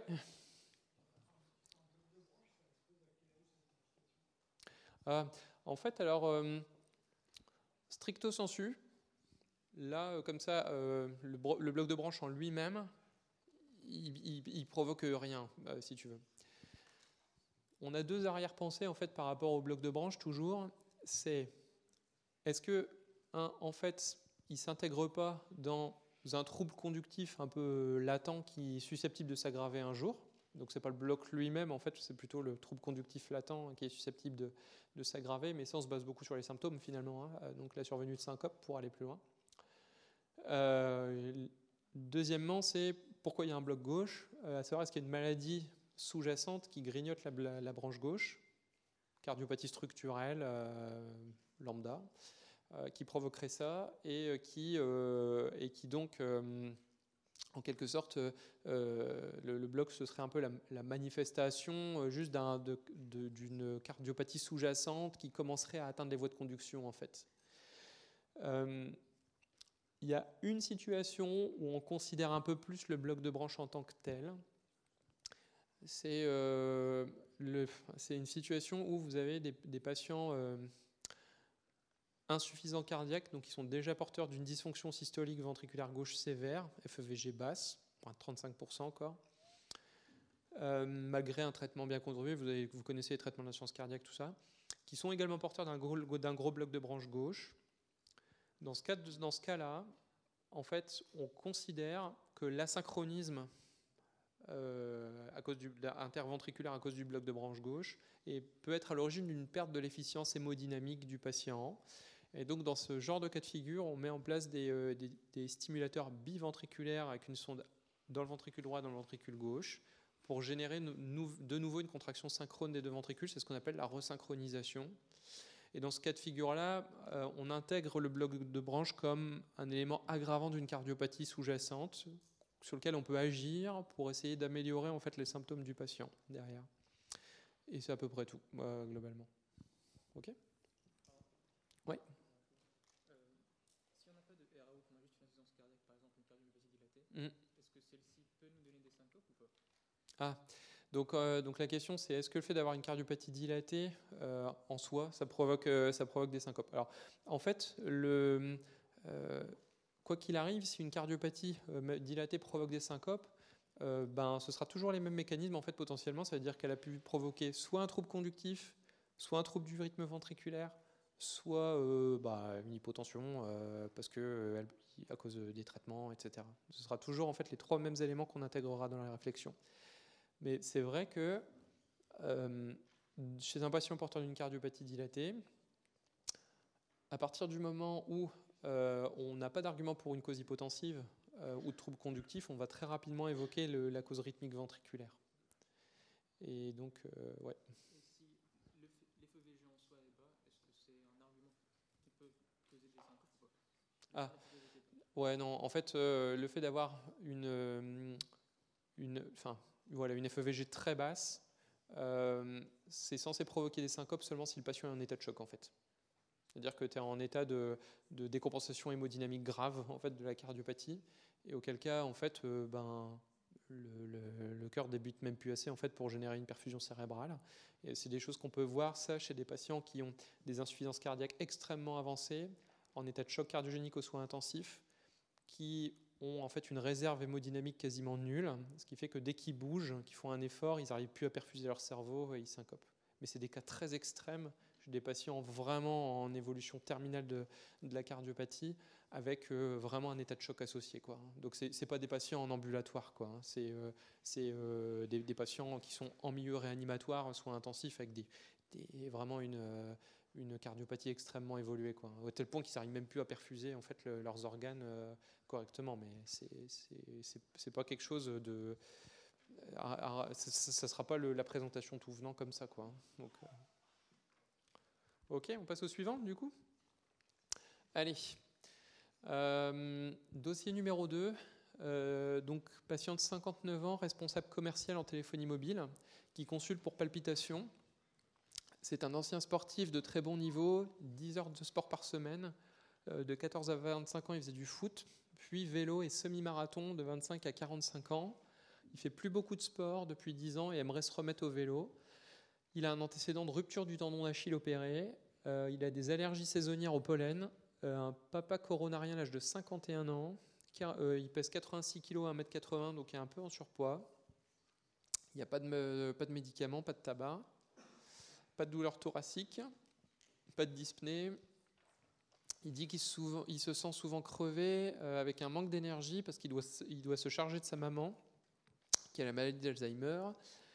Il y a un inconfort thoracique lors des palpitations, avec une dyspnée, des sueurs, bouffées de chaleur, fatigue. Une fois par semaine, euh, donc ces épisodes de palpitation, ça survient une fois par semaine, souvent la nuit ou au réveil, pendant 5 minutes, mais parfois 30 minutes parfois plusieurs heures, c'est assez fluctuant. Là, aujourd'hui, quand vous le voyez en consultation, en tout cas, il pulse à 90 BPM, il a une pression artérielle à 155-96, examen clinique normal, et il a un ECG en rythme sinusal. Voilà, bon, vous n'avez pas besoin d'en savoir beaucoup plus à, ce stade. Euh, donc la question qui va se poser, c'est comment investiguer, euh, euh, comment investiguer euh, ce monsieur. Déjà, rappelez-vous, vous êtes au cabinet. Euh, Qu'est-ce que vous faites? Vous l'envoyez aux urgences par ses propres moyens, vous contactez euh, votre confrère cardiologue pour hospitaliser le patient en hospitalisation conventionnelle. Est-ce que vous l'adressez en consultation de cardiologie? Est-ce que vous lui expliquez qu'il aurait dû appeler le SAMU dès le premier symptôme? Est-ce que vous appelez une ambulance pour adresser le patient aux urgences? C'est du très concret. Ce serait possible de revoir le cas clinique, s'il vous plaît pour palpitation depuis plusieurs mois. Il a 59 ans, il fait du sport. Euh, voilà, il s'est rompu le tendon d'Achille, il est un peu en surpoids. Et donc euh, c'est euh, enfin, une fois par semaine en moyenne, avec une durée variable de 5 minutes à 30 minutes, des excès de palpitation, euh, parfois avec une sensation d'inconfort thoracique. et là, bon, là devant toi, il est il n'a pas de palpitation, il pulse à 90 et il a 155-96 mm de mercure, il est en rythme sinusal sur l'électrode. Okay. Euh, en l'état, je ne pense pas que ce soit une urgence, donc euh, j'appellerai pas une, une, une, ambulance. Je ne l'enverrai pas aux urgences non plus. Euh, la D, surtout pas. Euh, je pense que je l'adresserai en, en consultation de cardiologie. Ouais, très bien.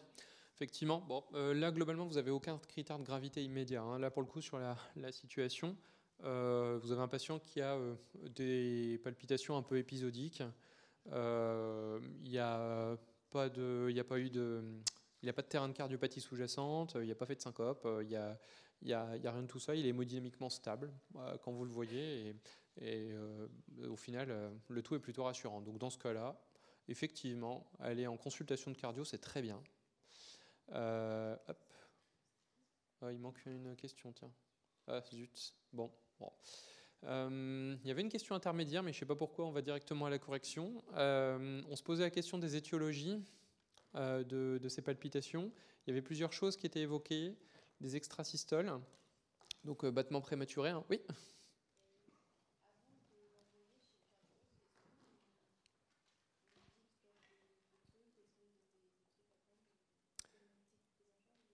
Mm. Alors donc euh, la question c'est voilà est-ce que avant de l'envoyer chez le cardiologue on lui on le met sous traitement par exemple? Est-ce qu'on lui propose quelque chose? Ben, là ce qu'il faut bien retenir c'est que il faut mettre en place aucun traitement tant que vous savez pas exactement ce qui se passe là vous avez des plaintes qui sont un peu vagues vous n'avez pas de diagnostic vous savez que c'est peut-être un trouble du rythme qui provoque ces symptômes euh, mais t'en es pas sûr non plus et donc là, clairement, euh, ce qu'il faut retenir, c'est on traite que quand on sait exactement ce qui se passe. Et là, pour l'instant, on ne sait pas trop. Il euh, faut, explorer. Ça mérite des explorations, mais comme on n'a pas de diagnostic, on ne traite pas pour l'instant. OK? Et donc, euh, alors voilà, donc justement, euh, sur la base des symptômes, euh, la question était, ok, ça peut évoquer des troubles, des troubles du rythme potentiellement, lesquels? Alors, donc pêle-mêle était proposé les extrasystoles. Donc, alors oui, alors des extrasystoles, ça peut tout à fait provoquer ça. Donc, je vous rappelle, c'est des battements prématurés hein, qui décalent le rythme cardiaque, qui peuvent venir soit d'un foyer ectopique des oreillettes ou des ventricules. Euh, ça peut tout à fait provoquer ce genre de, de plainte-là. Euh, des oreillettes ou des ventricules, la symptomatologie va pas être différente. Hein. Euh, c'est que l'électro qui vous permettra de le, de le voir, ça. Est-ce que le fait d'être stressé, ça peut provoquer des palpitations? Oui. Euh, donc notamment sur des tachycardies sinusales qui sont réactionnelles à des états de stress. Hein, et donc ça, on en voit souvent aussi hein, des patients qui sont très anxieux et, qui ont des palpitations réactionnelles. Est-ce que ça peut être de l'AFA Ben oui, euh, bien sûr, ça peut être tout à fait de l'AFA. Est-ce que ça peut être du BAV là, pour le coup, euh, c'est des palpitations. Donc, des palpitations, ça évoque plutôt un cœur plutôt rapide. Hein, donc, on n'est certainement pas dans des symptômes évocateurs de bradycardie là. Hein. Euh, Est-ce que ça peut être une tachycardie ventriculaire? Alors vous me direz, parce que c'est des palpitations, ben pourquoi pas, sauf qu'en réalité c'est très improbable, puisque d'une part euh, c'est très bien toléré, parce qu'il voilà, il décrit une espèce d'inconfort, mais il n'y a pas de syncope. Quand même, il faut bien reconnaître que dans la plupart des cas, la survenue de troubles du rythme ventriculaire, c'est mal toléré et ça provoque quand même des syncopes. Euh, donc là, euh, ça paraît très surprenant. Et d'autre part, euh, des troubles du rythme ventriculaire, ça ne survient pas comme ça ex nihilo chez quelqu'un qui n'a aucun antécédent. ça survient chez des patients qui ont des antécédents de cardiopathie sous-jacente notamment. là, lui, il n'a aucun antécédent, donc la probabilité qu'il fasse de la TV, elle est presque nulle. Donc, on peut lui faire quelques examens complémentaires dans, dans, ce cadre-là. Donc, quels examens pour ces palpitations euh, Moi, j'aurais fait le holter de 24 heures pour explorer. Ok, ok, ok. Euh, donc, est-ce que tu aurais fait la TSH Non mm -mm. D'accord. Euh, exploration d'anomalies lipidiques non plus Si, mais pas en première intention. Ouais. Oh, ça n'a pas rapport avec les palpitations, quoi. Mm. Bon, ça en dépistage, mais Ouais. ok. Euh, L'IRM cardiaque, tu ferais ça? Non, pas tout de suite. Ouais, ok. Et la choro? Non plus. Non, effectivement. Bah, ça me va très bien, euh, effectivement. Euh, ça me va très bien. Alors, si ce n'est que quand même, devant un patient qui se plaint de palpitations, il euh, faut faire une TSH. Parce que, en fait, l'hyperthyroïdie, hein, c'est une, une cause classique en fait, de tachycardie sinusale qui peut être ressentie comme des palpitations. Et donc, c'est quelque chose qu'on demande systématiquement chez un patient qui se, plaint, qui se plaint de palpitations parce que ça arrive très souvent en fait, qu'on démasque une hyperthyroïdie sur ce mode de symptômes-là. En fait. Donc, il faut, faut y penser quand même. Alors, le holter, oui, bah, pour le coup. euh, euh, L'idée, hein, comme on le disait au départ, du holter, ça va être d'obtenir une corrélation entre les tracés ECG et les symptômes du patient. Donc euh, on est dedans.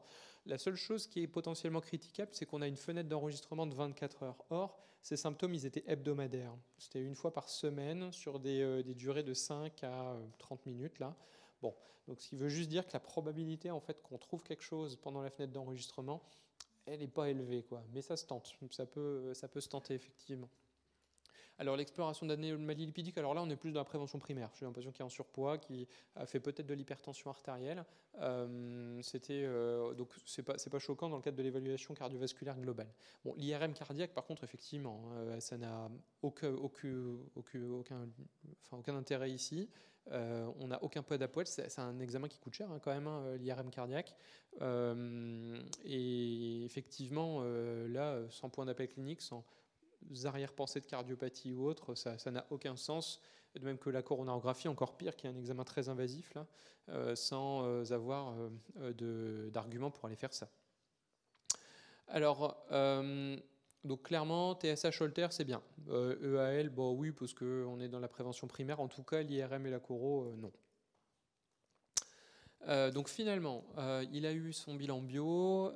On retombe sur une glycémie à jeun normale, un LDL à 1,6 g, ce qui est un petit peu élevé euh, au vu de son profil de risque vu les dernières recos. Euh, il a une fonction rénale normale, il a une TSH normale, donc on a exclu l'hyperthyroïdie.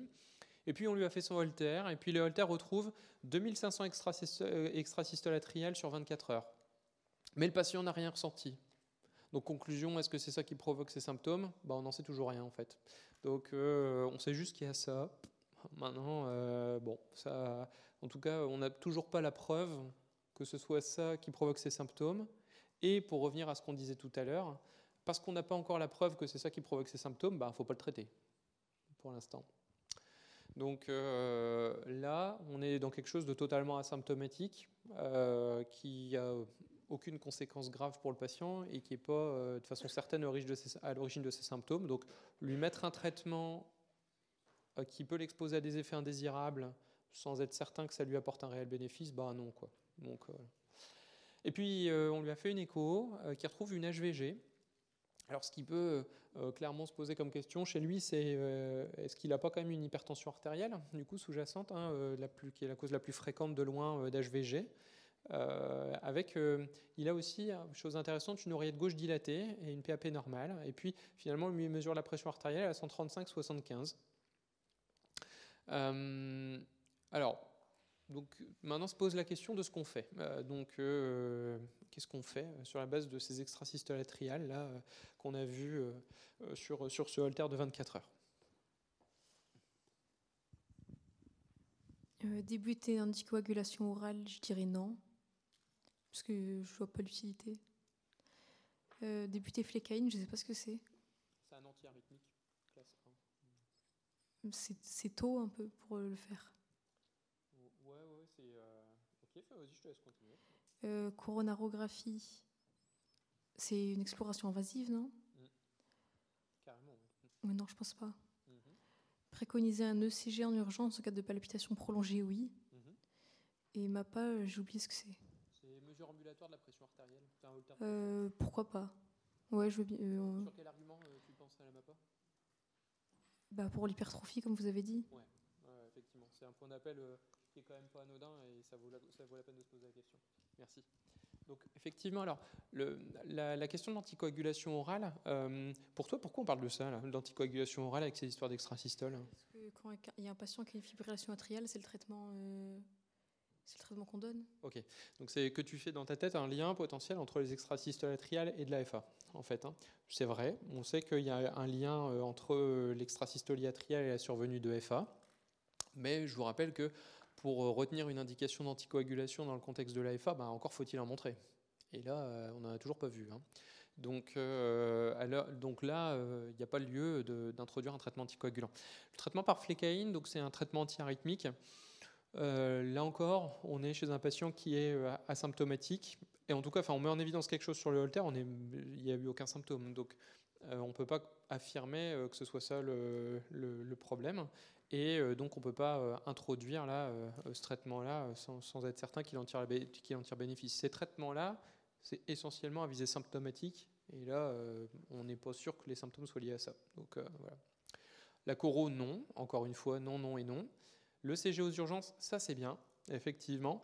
Alors sachant que maintenant, donc, euh, vous allez voir de plus en plus, et vous y serez confrontés euh, de façon certaine, notamment en médecine générale, beaucoup. Et puis en fait, j'ai envie de dire même dans de plus en plus de SP, euh, beaucoup. Vous allez être confronté aux patients qui vont venir vous consulter avec leur tracé de montre connectée et des dispositifs de mesure de CG avec leur smartphone. Et donc, euh, de plus en plus, on est en train de, s'orienter vers une documentation d'électro avec les, le patient. En fait, il fait ses électros, euh, il fait ses avec sa montre, il fait ses électros avec les dispositifs euh, connectés à son smartphone, et on peut porter des diagnostics de FA comme ça, initier des traitements sur la base de ces tracés-là. Et ce qui est en train de se passer euh, très concrètement, c'est que euh, les patients vous consultent avec leur petite clé USB pleine de PDF, et puis hop, ils vous disent bah voilà, ça c'était mes symptômes, et, euh, puis il faut analyser les tracés, porter le diagnostic de FA, et puis orienter le patient, mettre en place les traitements qui- qu'il faut derrière, etc. Donc non, non, vraiment, ça va être la première ligne pour un peu tout le monde hein, maintenant, hein, ça. Donc, même si on développe du réseau ville-hôpital pour, pour ça, mais ouais.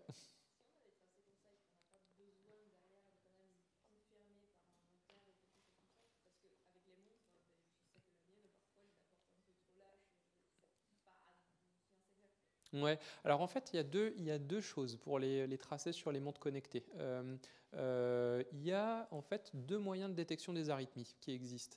Il y a soit en fait la détection des arythmies par photoplétismographie, qui est en fait un peu l'équivalent euh, des courbes de SAT hein, euh, qu'il y a sur les, euh, les saturomètres et qui sont les, vous savez, les, capteurs, enfin les capteurs, ce qui émet les lumières vertes là que vous avez au dos de votre, votre montre. Ça, en fait, ça capte simplement le, pouls, hein, la régularité du pouls.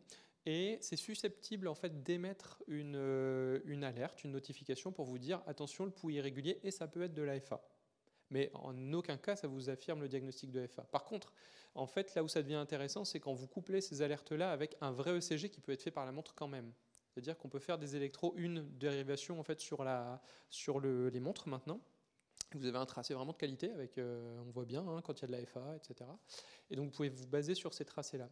Mais c'est uniquement quand vous avez un tracé que vous pouvez euh, en fait euh, retenir les diagnostics et avancer. Et bien sûr, par contre, si vous avez des, tra- des tracés de bonne qualité qui vous permettent d'affirmer en fait les symptômes, de confirmer les symptômes du patient, bah, il n'y a pas besoin d'aller s'embêter après aller refaire des holters euh, et compagnie. hein. C'est euh, si le tracé est de bonne qualité que vous avez la réponse, c'est tout. Euh, Il n'y a pas besoin de, a besoin de faire plus. Mais vous allez en voir de plus en plus, hein, parce que euh, c'est c'est en train de prendre une, une ampleur absolument phénoménale. On a fait une, une enquête à ce sujet il n'y a pas longtemps. Il y a 40% des médecins traitants de la région euh, qui sont actuellement confrontés à ça, aux patients qui viennent les, voir avec. euh, et encore, je pense qu'on n'est pas encore au pic d'utilisation de ces dispositifs, hein, mais déjà maintenant, aujourd'hui, 40% des médecins traitants qui, sont confrontés au, tracé euh, montre connecté. Bon. En tout cas, toujours est-il que là, il faut aller chercher le, CG chez ce malade pour avoir les symptômes.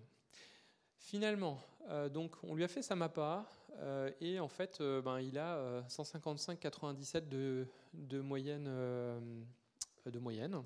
Autant vous dire c'est élevé. hein. Euh, Je vous rappelle les, moyennes sur 24 heures. On va être à euh, 135,85 quoi, euh, enfin 130,80 et euh, au final, euh, bah là, euh, on est clairement sur une vraie euh, hypertension artérielle chez ce malade. Il a fait, une, il a fait un test d'effort euh, qui est sous-maximal mais positif, donc il est peut-être coronarien, pas sûr.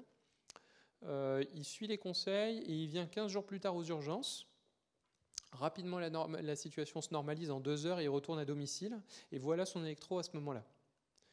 Euh, donc, euh, est-ce que quelqu'un se lance?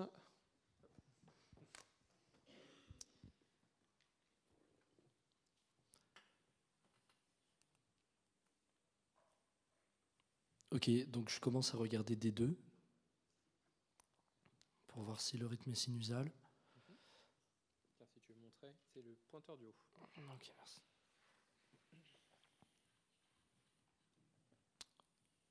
Euh, J'ai du mal à voir les ondes P, si, non? Ici, je trouve que c'est bizarre, je vois pas d'onde P. Juste avant le QRS. Je vois bien l'onde T qui est très ample. Euh, voilà, du coup, je peux pas affirmer que le rythme est sinusal. Est-ce qu'il est régulier? Euh, Est-ce qu'il est régulier? Plus ou moins, ouais, il a l'air régulier. En tout cas, sur la dérivation des deux, un peu. On regarde en V1 par exemple. Et, et c- donc si, euh, si c'est régulier, normalement tu devrais avoir tout le temps le même nombre de carreaux entre deux QRS. Non, c'est pas régulier, clairement pas. Ok. Donc il n'est pas régulier, pas sinusal, Plutôt lent, rapide? euh, plutôt euh, lent. Enfin, je dirais ici. Alors regarde, t'as, euh, allez, on va dire au plus court, tu as deux grands carreaux. tu as deux grands carreaux sur les RR les plus courts, euh, sur l'électro. Ouais. Euh, donc deux, grands- deux grands carreaux, ça te fait quelle fréquence cardiaque ça? Deux grands carreaux, c'est euh, Donc, euh, deux grands 400 carreaux, millisecondes Ouais, ça, ouais. Hmm. 400 millisecondes, je me souviens plus comment. Bon, tu, fais, euh, tu fais 60 sur, euh, euh, tu fais euh, 60 sur, euh, euh, sur 400 millisecondes, quoi, 60 sur 0,4. Ou, ou alors, euh, sinon tu fais euh, 300 sur le nombre de carreaux. 300 et du coup il y a deux, nombres- deux carreaux, c'est quoi? 150 BPM C'est très rapide quoi. Ouais, voilà. Donc il est franchement rapide. Donc, euh, Ok, donc euh, une tachycardie euh, visiblement. ouais. Euh, après pour, pour caractériser sa tachycardie, parce qu'elle peut être donc atriale, ventriculaire, jonctionnelle, Ouais, et donc, je sais pas comment faire. donc là, alors, donc déjà, donc c'est une tachycardie sans activité atriale visible, tu l'as dit, sans, sans activité atriale irrégulière. Alors déjà, rien qu'avec ces trois mots-là, t'as pas 36 000 diagnostics, hein, en fait. hein. Tachycardie irrégulière euh, sans activité atriale visible. Donc plutôt euh, Alors après, euh, ok, donc euh, si tu veux, on peut aller dans le sens que tu disais. Donc ventriculaire. Alors si c'est ventriculaire, les QRS sont comment? Ils sont fins ou larges? Si c'est ventriculaire, les QRS doivent être fins, parce que ça se dépolarise très très vite, Non, 1,51 du ventriculaire, c'est que tu as un foyer des deux ventricules qui, qui, est automatique, en quelque sorte, et qui dépolarise. Et donc, tu provoques ce qu'on disait au tout début, une activation asynchrone des deux ventricules. Ah, ok, ouais. Et donc, euh, les QRS sont larges, en fait, quand tu as une tachycardie ventriculaire. Et là, euh, ils, sont là sont larges. Larges. Non, ils sont pas larges. ils sont pas larges. Bon, déjà, hop, c'est pas une tachycardie ventriculaire. Ok Donc, il te reste euh, quelque chose qui vient des oreillettes ou quelque chose qui est jonctionnel. Alors, bon, jonctionnel, dans les deux cas, ça te donnera des QRS fins, effectivement. Ceci dit, les seuls cas de tachycardie, enfin, tachycardie jonctionnelle, elles sont régulières ou irrégulières, ces tachycardies-là Euh, elles sont Très régulières. très régulières, ouais, ok. Elles sont très régulières, donc là, tu pas du tout. Quoi. Donc c'est pas une tachycardie jonctionnelle, c'est pas une tachycardie ventriculaire. Donc tu es manifestement sur quelque chose qui vient des oreillettes, ok, sans activité atriale visible, et, euh, et encore une fois très irrégulier. C'est quoi le diagnostic du coup? Tachycardie atriale. Alors tachycardie atriale, euh, tu, tu veux dire tachycardie atriale focale Tu veux dire ça Euh, non, non. euh, parce qu'il faut aller plus loin du coup dans le, le type d'arythmie. Tu connais quoi comme tachycardie qui vient des oreillettes? La fibrillation atriale. Ouais, ça pourrait coller? Euh, je sais pas. Fibrillation atriale, c'est vraiment un tracé qui est euh, en dents de scie un peu, Non, alors euh, le- le- l'aspect pseudo-fibrillatoire, là, euh, alors ça dépend. Tu peux avoir des choses très organisées, c'est ce qu'on voit dans le flutter, par exemple. Là, autant dire, on ne voit pas. Ouais. Mais par contre, euh, en fibrillation atriale, tu peux très bien juste ne pas voir d'onde P, hein, en fait. hein. Avoir une petite trémulation, Ok. mais c'est pas obligé. Donc par exemple, ici, ça pourrait coller. Bah ouais, J'ai des ondes P qui sont absentes, Bah ouais. donc fibrillation atriale. Bah ouais, carrément. Et en réalité, bah, tu n'as pas tellement de diagnostic. Quoi. Parce que euh, le- les autres euh, éléments que vous devez connaître après, c'est le flutter atrial, mais c'est là où tu as l'activité toit d'usine d'Annecy là, qui est hyper visible. Bon là, tu vois pas du tout ça, et généralement l'activité est quand même plus régulière. Euh, et après reste la tachycardie atriale focale, qui est déjà un peu plus rare, euh, où là tu as pour le coup quelque chose qui ressemble à une onde P, bien individualisé et relativement régulier. Dans tous les cas, donc les deux autres sont assez réguliers. Donc là, comme tu es très irrégulier, ça peut être que de la FA en fait. D'accord? Euh, Ok, donc c'est de la FA. Euh, alors, euh, juste pour terminer, donc déjà, un, tu as identifié le rythme, c'est pas mal. Quoi d'autre? Parce que bon, c'est bien, on a vu le rythme, maintenant, il faut finir d'analyser l'électro. Du coup, après, c'est l'axe? Ok, on est parti pour l'axe. Non, parce que je fais le frachir, mais je me, je me souviens plus exactement de comment est-ce qu'on caractérise l'axe déjà. Ah, euh, donc, euh, il faut regarder en fait la polarité du QRS dans les dérivations frontales, donc euh, D1, D2, euh, D3, VR, AVL, AVF, et se baser sur, tu as deux possibilités. tu as la méthode accélérée où tu regardes la polarité du QRS en D1 et en AVF. Et en fait, euh, le fait de. Normalement, l'axe, en fait, il est situé entre 0 et 90 degrés. Donc, tu dois avoir un, un QRS très positif en D1 et en AVF. Si euh, ton, ton QRS est négatif en AVF, positif en D1, tu as une déviation axiale gauche. Si euh, tu es en fait négatif D1, à ce moment-là, c'est que tu as une déviation axiale droite. OK? Voilà, il n'y aurait pas de, pas de trouble d'axe, même s'il n'est pas franchement. Enfin, il est il est positif en AVF, mais. Euh, il est quand même, il est quand même un peu plus négatif. Hein. Euh, tu vois, là, as une, ton plus grande que ton ouais. quand même. Hein. Donc, euh, ok, donc il y aurait un déviation axe droit. Et en plus, ce qui concorde avec ça, c'est qu'en AVL, tu es très positif, ce qui est vraiment une. et même, je dirais, l'endroit où tu es le plus positif. Donc, ça colle avec une, voilà, une déviation axiale gauche hein, quand même. Donc, ouais. Ok. Et puis ensuite, donc les, QRS, ils sont comment? Les QRS, ils sont plutôt. Euh, ça doit faire. Ça doit faire 120 millisecondes un QRS Moins de 120, mhm. Ils sont. Enfin, ils ont l'air corrects, pas élargis. Donc moins de 3, petits carreaux, effectivement. Tu es à moins de 3 petits carreaux, donc euh, ça va. Ok, qu'est-ce que tu peux dire d'autre? Après, on peut essayer de caractériser l'espace PR. Bah là, tu peux pas, parce que tu n'as pas d'onde P t'as pas d'onde P, t'as pas d'intervalle PR. Ok, mais. Pardon, ça marche pas bien. Mais par exemple. Ah bah non, là, ici, alors attention, tu es en train de dire deux choses euh, qui sont incohérentes. C'est que tu peux pas être en FA avec une onde P. Ça n'existe pas. Donc ce serait euh, une onde. Euh, une onde rien du tout. En fait, tu peux pas mesurer de PR quand tu es en FA. C'est pas compliqué. L'activité atriale est très rapide en FA. En fait, on le voit pas sur l'électro elle est toute petite, hein, euh, mais euh, si tu inspectais l'activité dans les oreillettes, tu es à 300-400 battements par minute, hein, même plus euh, dans les activités fibrillatoires de FA. Donc c'est impossible de mesurer un, intervalle entre l'activité atriale et l'activité ventriculaire. Donc le PR, ça n'existe pas. Quand on est en FA, on ne peut pas mesurer de PR. Mais par contre, on peut continuer d'analyser le QRS. Donc, ouais, il y a des idées Ouais. Ouais, alors ce qui t'évoquerait bah, Une hypertrophie ventriculaire gauche. Ouais, c'est ça. Effectivement, il y a des signes d'hypertrophie ventriculaire gauche. Hein. Euh, vous avez le QRS qui est très volté là en V1V2, euh, avec une grande onde S en V1V2 là comme ça. Et puis euh, effectivement l'aspect ISO là comme ça que vous avez en V5, V6 et ce qui évoque une HVG, et ce qui est concordant avec l'écho hein, qui avait été donné avant. Et vous avez aussi autre chose, alors je, me permets, je reprends juste ça, hop, vous avez une autre chose qui colle avec ça, c'est il y a ça, vous voyez, cette onde T là qui est négative, avec ce segment ST un peu plat, euh, c'est quelque chose qu'on voit volontiers en fait dans les, hypertrophies ventriculaires gauches, hein, euh, surtout sur la surcharge barométrique. Donc ça, ça, colle vraiment bien. Donc pour conclure, donc, il est, donc il est en FA. Euh, il y a effectivement une, euh, euh, déviation axiale gauche hein, avec une grande R en AVL.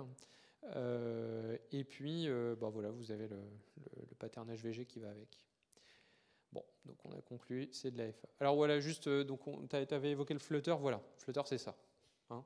donc rien à voir. Alors pareil, on ne peut pas mesurer de PR en flutter. Hein. Il n'existe pas non plus, d'accord? Donc, euh, ben, on mesure le PR seulement euh, quand on est sur du rythme sinusal. Hein, d'accord? Donc là, effectivement, euh, l'aspect du flotteur, on voit l'aspect en dents de scie, là, que vous voyez ici, hein, sur, le, tracé, sans retour à la ligne isoélectrique. Activité très rapide, hein, et qui conduit là en 2 pour 1, puisque vous avez du coup une, deux activités de flotteur pour un QRS. Donc ça conduit en 2 pour 1. Voilà. Bon. Euh, donc euh, c'est de la FA et il est retourné en rythme sinusal tout seul comme un grand.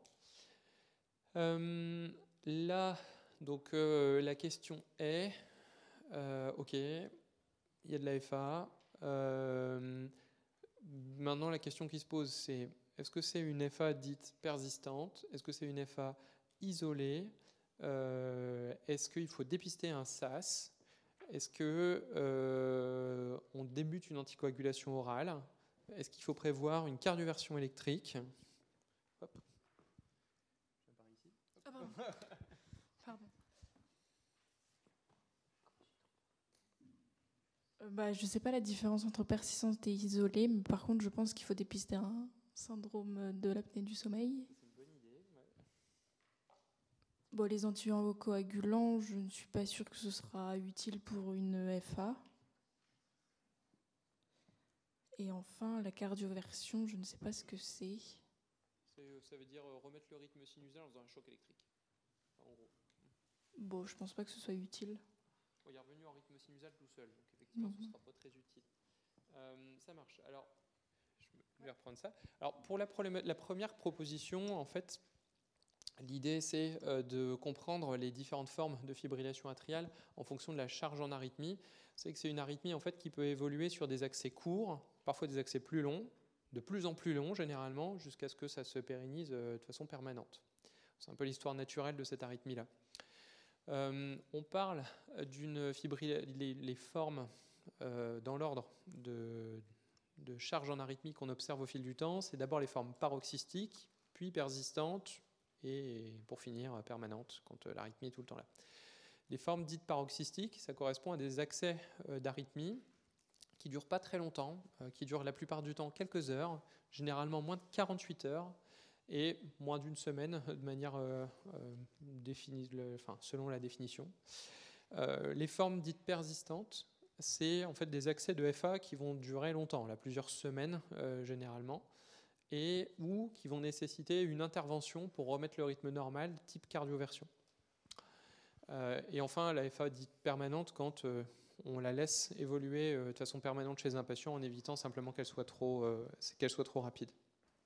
Alors, là, on est chez un patient qui a fait un premier accès de fibrillation atriale qui a duré deux heures. Il s'est régularisé tout seul derrière. Donc, on est plutôt sur la toute première forme, forme paroxystique, tout début de la maladie. Euh, et donc, euh, ça se régularise spontanément. Alors, on, dit ici FA isolée. Alors, ça n'a pas de rapport avec la, la durée de la FA, hein, le fait qu'elle soit isolée ou pas.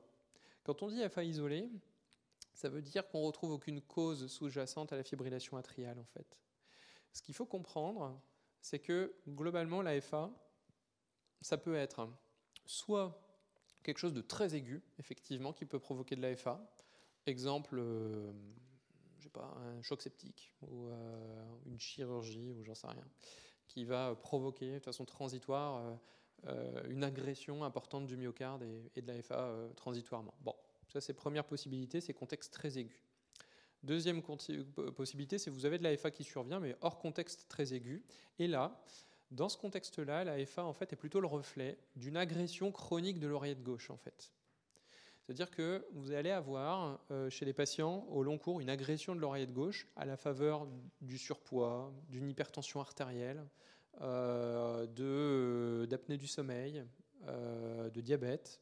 Toutes ces choses vont agresser l'oreillette au long cours, modifier sa structure jusqu'à altérer ses propriétés électrophysiologiques et finir par déclencher de la FA. C'est-à-dire qu'en fait, dans ce contexte-là, la FA est le symptôme en fait d'une oreillette malade sur des années et des années. Et donc très naturellement, euh, comme euh, donc ça survient sur une oreillette malade, au plus l'oreillette est malade, au plus la, FA se met à durer longtemps. Et c'est pour ça que c'est un peu l'histoire de la maladie. Les deux vont ensemble. Euh, de FA de courte durée sur une oreillette un peu malade, puis l'oreillette est de plus en plus malade avec des accès de FA qui durent de plus en plus longtemps et ainsi de suite. Alors, la principale conséquence de la FA, euh, c'est quoi en fait? C'est euh, c'est quoi le risque principal de la FA ouais. C'est l'AVC. C'est-à-dire qu'en fait, il y a un truc à retenir, c'est que la FA, ça provoque des AVC. On- on- ça représente, selon les études, entre 20 et 30 des, des causes d'AVC, hein. C'est énorme. C'est une des principales causes d'AVC, en fait, hein, la FA. Pourquoi ça provoque des AVC, la FA Euh, Une idée Bah, euh, on va dire que le ventricule il vibre, donc que le, le sang coagule, et euh, après c'est envoyé dans la horte. Et l'un des premiers troncs c'est euh, les carotides. Alors, en fait, alors, Le, ce qui se passe, il y a deux choses. Euh, pourquoi la FA provoque des AVC Euh, Pour deux raisons. La première, c'est une raison qui est mécanique. C'est que, en fait, quand l'oreillette fibrille, en fait, elle, ne se contracte plus, paradoxalement, parce que l'activité est trop rapide. Comme elle ne se contracte plus, il n'y a plus de systole atriale. Et comme il n'y a plus de systole atriale, le sang a tendance à stagner dans le massif atrial gauche. Sauf que quand du sang stagne, bah, ça favorise la formation de caillots, c'est la triade de Virchow. Et donc, ça, euh, le caillot peut ensuite emboliser, aller au cerveau. Ça, c'est la première raison. Et donc, on comprend le fait que quand on est en FA, il y a une hémodynamique atriale qui est très perturbée, qui peut être thrombogène. La deuxième chose, ce qu'il faut savoir, et ce vers le quoi on tend le plus aussi, c'est de se dire que, rappelez-vous, je vous disais, la FA, dans ces contextes chroniques, ça survient parce que, en fait, l'oreillette est suffisamment malade et remodelée pour se mettre à produire de la FA à un moment donné. Et ce dont on, ce se rend, on se rend de plus en plus compte maintenant, c'est que, en fait, indépendamment de la problématique de FA, quand une oreillette est suffisamment malade pour générer de la FA, en fait, alors sa paroi est tellement abîmée qu'elle est susceptible spontanément de générer du thrombus, en fait. C'est-à-dire que le- devient en quelque sorte le symptôme d'un de- d'un remodelage en fait sous-jacent de l'oreillette qui, de lui-même tout seul, est suffisant pour être thrombogène. D'accord? Vous avez deux raisons. Vous avez donc la raison hémodynamique et la raison dite atriopathie, maladie de l'oreillette, comme on dit. Qui, euh, enfin, maladie de l'oreillette, attention, hein, c'est pas, je veux dire par là, remodelage de l'oreillette, qui est susceptible de provoquer l'hypercoagulabilité. Ce qui fait que voilà, c'est pour pour cette raison que ça fait des caillots, c'est pour cette raison que ça provoque des AVC, et c'est pour cette raison qu'on propose des anticoagulants aux patients qui font de la FA pour éviter en fait la formation de, caillots. Alors, néanmoins, toutes les personnes qui font de la FA n'ont pas le même risque d'AVC. Et ça, c'est euh, apprécié avec euh, un outil clinique que vous devez connaître, euh, qui s'appelle le score Chesvask, euh, qui est un, score qu'on calcule pour estimer justement la probabilité euh, de, faire un AVC en rapport avec la FA en fait, chez, un patient. Euh, c'est euh, donc, euh, bah, vous le savez sans doute, mais un score coté sur 9 points, basé sur l'âge. euh, euh, si on prend l'acronyme, C pour cardiopathie, insuffisance cardiaque, H pour l'HTA, A pour âge 65-75 ans, 1 point, plus de 75 ans, 2 points, D diabète, S pour stroke, l'AVC, euh, vasculaire pour euh, bah, les antécédents notamment euh, d'infarctus, artériopathie et athérome aortique, et sexe féminin qui apporte un point, qui n'est pas, pas suffisant à lui seul pour amener à initier une anticoagulation, mais qui pondère, en fait, qui augmente le risque quand il est associé à un autre risque. Et donc, vous calculez ce score, vous avez un score de 0 à 9. À partir de 1, chez les hommes, euh, vous avez un score suffisant pour initier une anticoagulation. À partir de 2, chez les femmes, vous avez un score suffisant pour initier une anticoagulation. Alors, cette anticoagulation qu'on initie dans la FA, euh, on, la, poursuit à vie chez les patients qui ont un score de Chas-Vasc qu'ils nécessitent. C'est-à-dire qu'à partir du moment où on fait de la FA, qu'on a un score de Chas-Vasc à 1 pour un homme, 2 pour une femme, on est sous anticoagulant toute sa vie. C'est comme ça. Parce que euh, vous avez compris, c'est compliqué. Parce que d'une part, euh, même si on avait une vision très centrée sur la FA, à l'heure d'aujourd'hui, on n'a pas, même si l'ablation fait beaucoup de progrès, on n'a pas de technique qui permet d'assurer euh, que le patient ne fera jamais de récidive, d'une part. Et d'autre part, vous avez compris que c'est plus compliqué que ça, parce qu'en en fait, on se rend de plus en plus compte qu'il n'y a pas que la FA en soi qui explique le risque thrombogène de ces patients-là, et le fait que l'oreillette soit malade, ça contribue aussi. Et là, à l'heure d'aujourd'hui, améliorer cette fonction atriale, on ne sait pas faire quoi. Donc, euh, raison pour laquelle l'anticoagulant est à poursuivre euh, au long cours. Euh, donc ça, c'est un, point vraiment central en fait sur la, prise en charge des patients en FA. Et donc, il y a cette problématique d'anticoagulation. Et donc les, les, trois, les trois versants en fait de la prise en charge du patient en FA, ça va être toujours la même chose, ce, qu'on ce que les anglo-saxons appellent le ABC pathway. A, c'est l'anticoagulation, avoid stroke. Donc, euh, on calcule le Chas-Vasc, on met l'anticoagulant euh, chez, ceux qui en ont besoin. B, euh, c'est pour better symptom control, donc améliorer les, symptômes liés à la FA.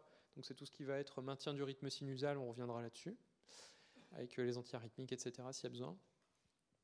Réduction de l'AFA. Et c'est euh, c'est le contrôle des facteurs de risque. Et contrôle des facteurs de risque, ça veut dire contrôler tout ce qui va agresser l'oreillette au long cours, comme on disait au départ.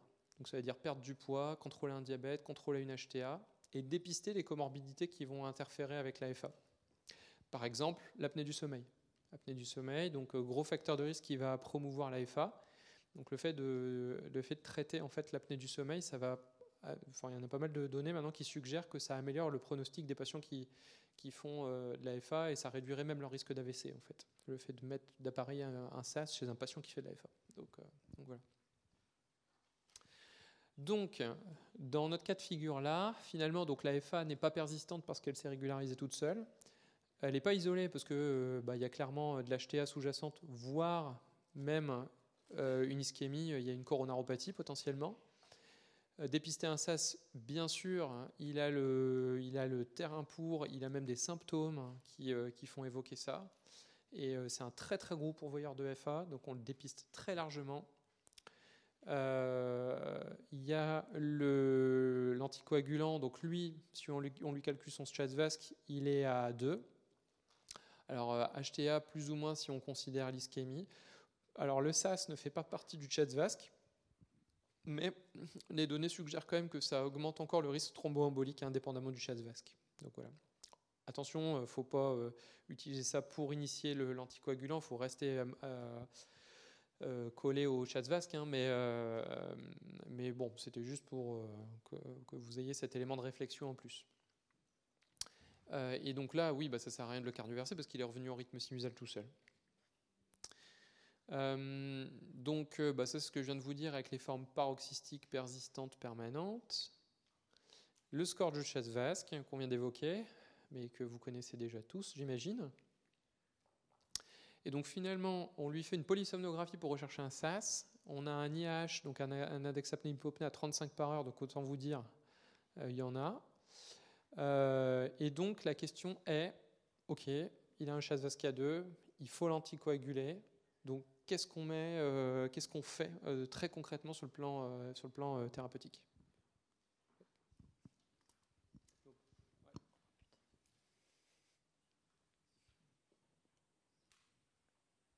Qu'est-ce que tu ferais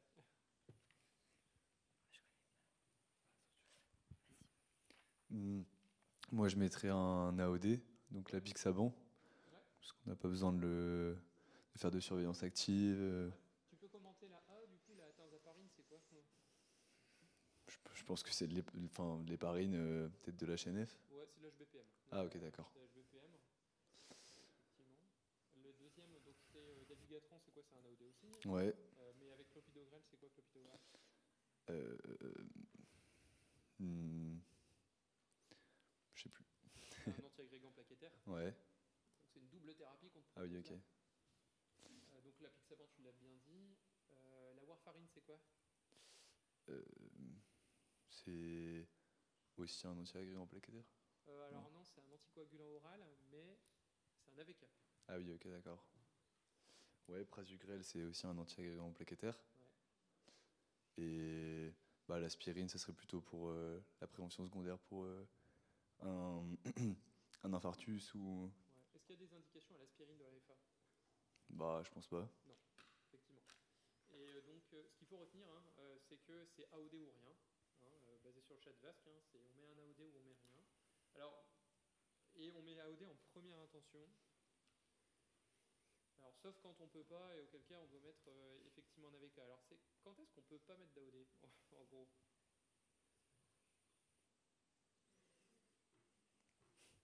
Si le patient il peut pas les, les prendre tout seul, enfin, je sais pas. Bon, Ah, c'est- après, même un AVK, il devrait le Ouais, prendre ouais, seul, donc, ouais. euh, Il y a en fait, euh, il Ouais. Très bien, effectivement. Je vais reprendre le, micro.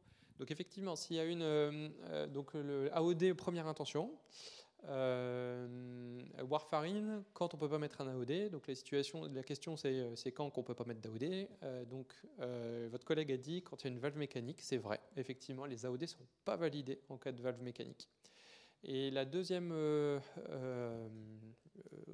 la deuxième situation qui ne permet pas de mettre en place un traitement par AOD, c'est quand il y a une valvulopathie rhumatismale au moins modérée. Euh, et auquel cas, en fait, pareil, les, euh, les, euh, les, euh, AOD ne sont pas validés en première intention. Bon, ce qui, est ce qui représente quand même des situations marginales, hein, globalement. C'est-à-dire que l'immense majorité des patients sont sous AOD aujourd'hui. hein. C'est des traitements qu'on prend euh, à heure fixe et pour lesquels il n'y a pas besoin de faire de surveillance euh, biologique d'INR, contrairement, au, traitement par AVK. Ce qui est central quand vous introduisez, parce que là, quand vous prescrivez ça, le patient il est parti pour toute sa vie hein, avec ce traitement-là. hein. Donc, euh, il faut que les patients soient bien, bien au clair sur ce que vous êtes en train de leur prescrire et sur ce qu'ils risquent avec, euh, avec ces traitements-là. Alors, ils risquent quoi en pratique? Ils risquent de saigner, c'est surtout ça. Donc, c'est-à-dire que, alors, on, s'entend tous, on est, on est tous, euh, on est tous convaincus hein, du fait que euh, si on leur met un traitement par OD, c'est parce qu'ils ont un risque thrombotique élevé et que voilà, on, est, on sait bien qu'on leur apporte un, bénéfice en termes de prévention du risque thromboembolique, c'est vrai, mais il ne faut pas oublier d'expliquer aux patients que à partir du moment où on introduit ces traitements-là, le risque hémorragique augmente aussi.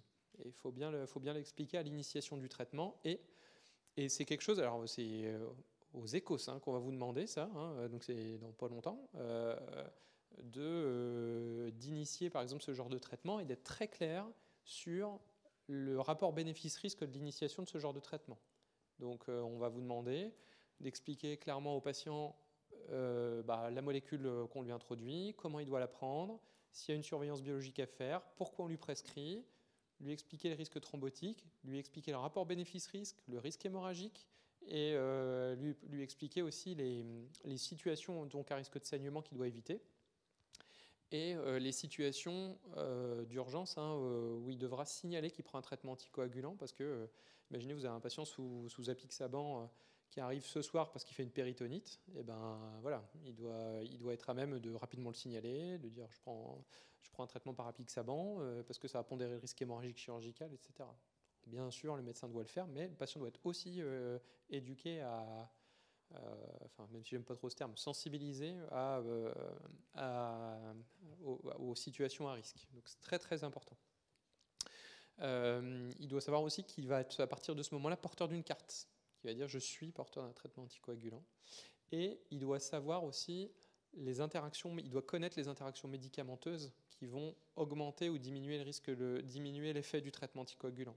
Il faut lui expliquer ça aussi. Il faut lui expliquer. Bon, alors bien sûr, on ne peut pas rentrer dans le détail pour expliquer toutes les interactions, mais le message clé à donner aux patients, c'est sachez qu'il y a des traitements qui peuvent interférer, augmenter, baisser le risque hémorragique. Et si jamais vous devez prendre un, nouveau traitement, signalez-le à votre médecin traitant et discutez-en avant de le prendre. Il faut qu'on vérifie.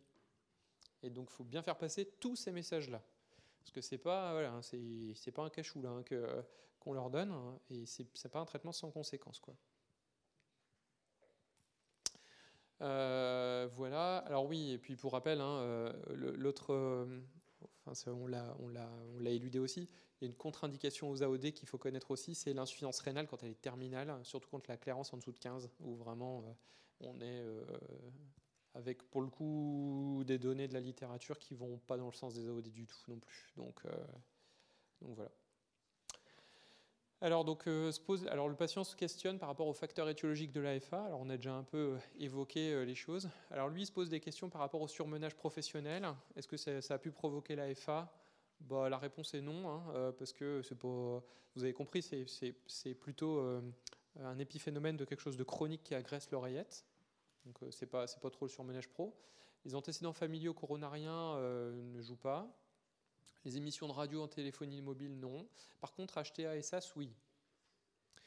Euh, Est-ce que euh, vous connaissez d'autres facteurs favorisants qu'il faut chercher euh, dans ces contextes-là?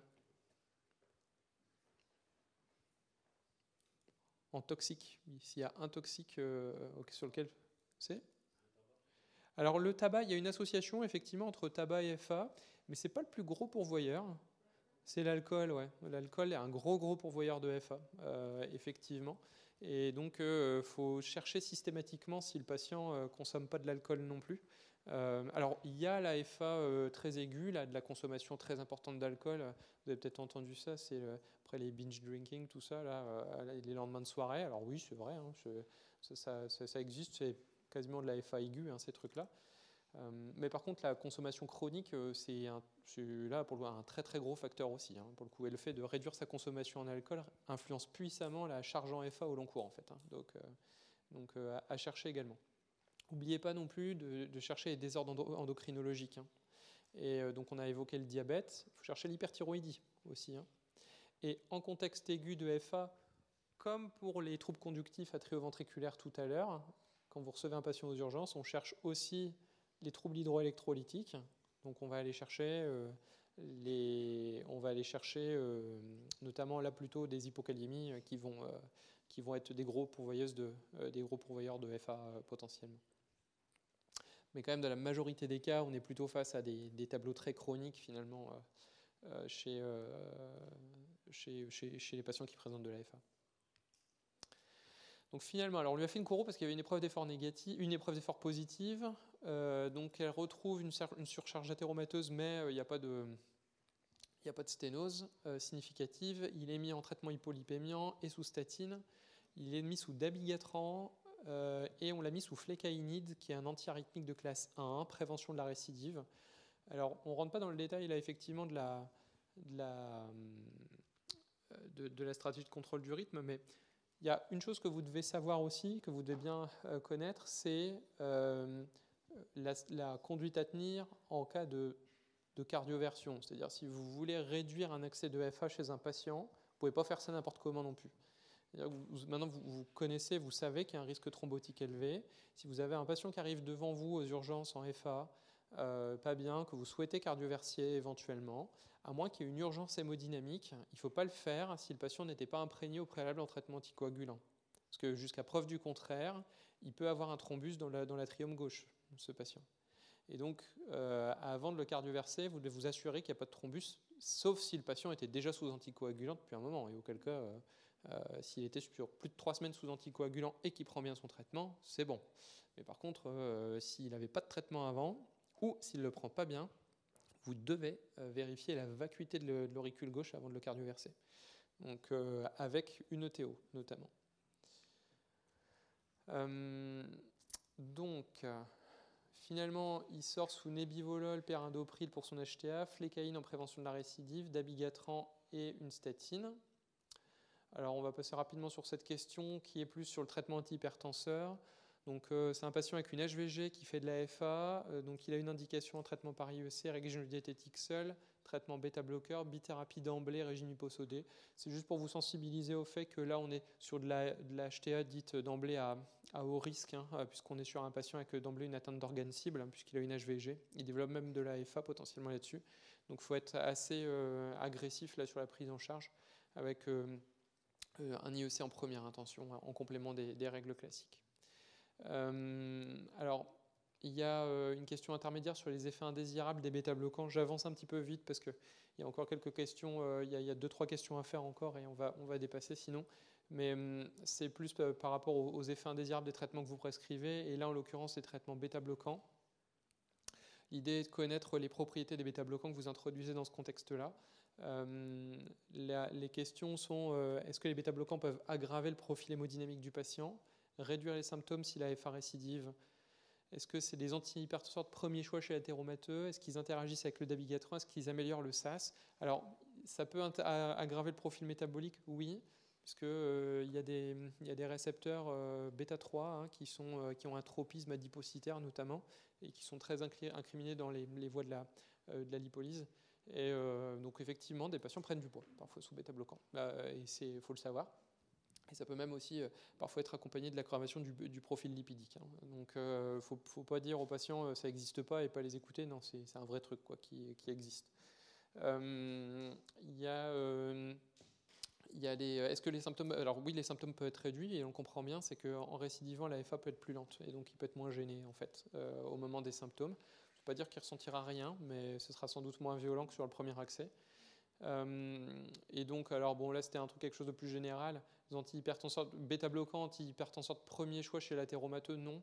Euh, il y a euh, le, cas particulier, le cas particulier de l'anévrisme aortique, hein, euh, où le- les bêta-bloquants euh, ont, un, un effet meilleur euh, parce que ça limite la progression de l'anévrisme aussi, mais, mais c'est un cas très particulier. En dehors de ça, c'est clairement pas un traitement de première intention.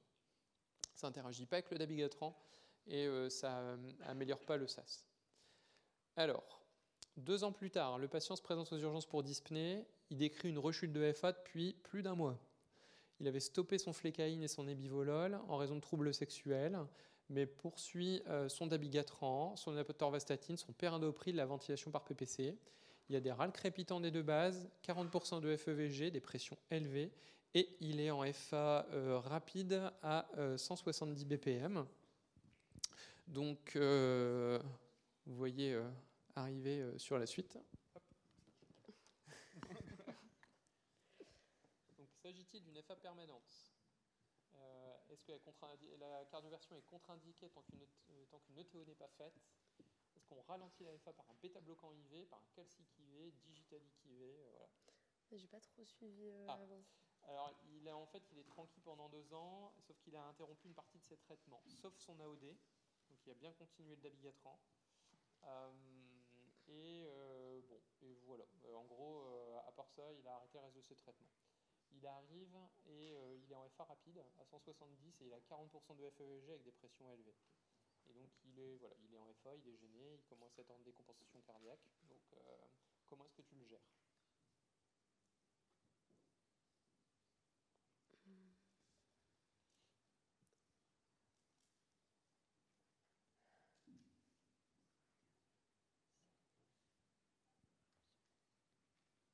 Euh, je dirais la C. Alors, euh, donc bêta-bloquant IV, d'accord. Alors, d'abord, le- le- le- quand on te dit l'histoire de la FA permanente, euh, c'est clair pour toi ce ce qu'on te suggère là? C'est quand elle se remet pas euh, toute seule. Ouais. C'est-à-dire qu'en fait, là, on va le laisser toute sa vie en FA, quoi. Mm. C'est-à-dire qu'à partir de maintenant, on va le laisser toute sa vie en FA. T'es d'accord avec ça? Euh, Je sais pas. Euh, Bah, faut pas être d'accord avec ça, parce que il est franchement pas bien en FA. Là, il arrive, euh, il arrive en œdème pulmonaire euh, avec, euh, il arrive en œdème pulmonaire très rapide. Donc, on peut pas le laisser euh, raisonnablement en FA, et donc on peut pas considérer sa FA comme permanente. Il va falloir à un moment donné restaurer un rythme sinusal. Pas forcément Ah, tout de suite. Permanente, ça veut dire qu'on fait rien pour la traiter. Ah. Exactement. Ça veut dire que on fait rien pour la remettre en rythme sinusal. Donc là, euh, on va donc on va pas faire ça. On va quand même tenter un truc, peut-être pas forcément là tout de suite, mais à un moment donné, il faudra qu'on tente un truc quand même, quoi. C'est un peu ça l'idée. C'est ça qu'on veut dire en fait par cette proposition là. donc est-ce que tu, est-ce que euh, donc euh, on, tu vois, on a parlé de cette histoire de euh, faut faire peut-être une ETO avant tout ça. Euh, est-ce qu'il faut lui faire une ETO à cet homme euh, avant de le, de le cardioverser Hum, je dirais oui. Alors, regarde bien. En fait, alors, tu, tu voudrais faire une ETO pour, pour faire quoi, en fait? Ouais, non, bah si on a déjà le FVG. euh, Alors, c'est pas, non, c'est pas par rapport à la FEVG.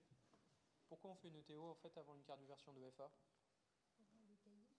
Ouais, pour voir s'il n'y a pas de caillot, en fait, dans l'atrium gauche. C'est ça, en fait, ta crainte. C'est qu'il y a eu un thrombus qui soit, que, que le patient soit en FA depuis un petit moment avant que tu le vois, et qu'au moment où il arrive devant toi, il est déjà un caillot, et que tu le cardioverses, qu'il envoie son caillot et qu'il fasse un AVC devant toi, en fait. Mm. C'est ça, la, c'est ça la crainte que tu as, en fait. Et cette crainte-là, elle est valable si ton patient n'était pas anticoagulé jusqu'ici. En fait, c'est surtout ça. Or là, ben, il était déjà en fait sous traitement anticoagulant puisqu'il prenait du dabigatran. Et il le prenait depuis deux ans et il dit qu'il ne l'a pas arrêté. Donc finalement, est-ce que la probabilité qu'il ait un caillot là au moment où il arrive, elle est élevée? Bah non. Bah non, effectivement. Donc finalement, euh, est-ce que tu lui ferais maintenant, euh, tout bien réfléchi, une ETO Non, du coup. Bah non, euh, on va le croire, on va lui dire ok, vous avez bien pris votre traitement, donc normalement la- la- le risque que vous ayez un caillot, c'est zéro quoi. Donc ça interférera pas avec la- le projet de cardioversion. Enfin, en tout cas, il faudra pas faire une ETO quoi, si tu veux cardioverser. Ok. Euh, cas particulier, hein, euh, la- les FA de très courte durée de moins de 6 heures, euh, qui, qui bon, avec le, le- le patient arrive et vous dit exactement le, quand ça a commencé là.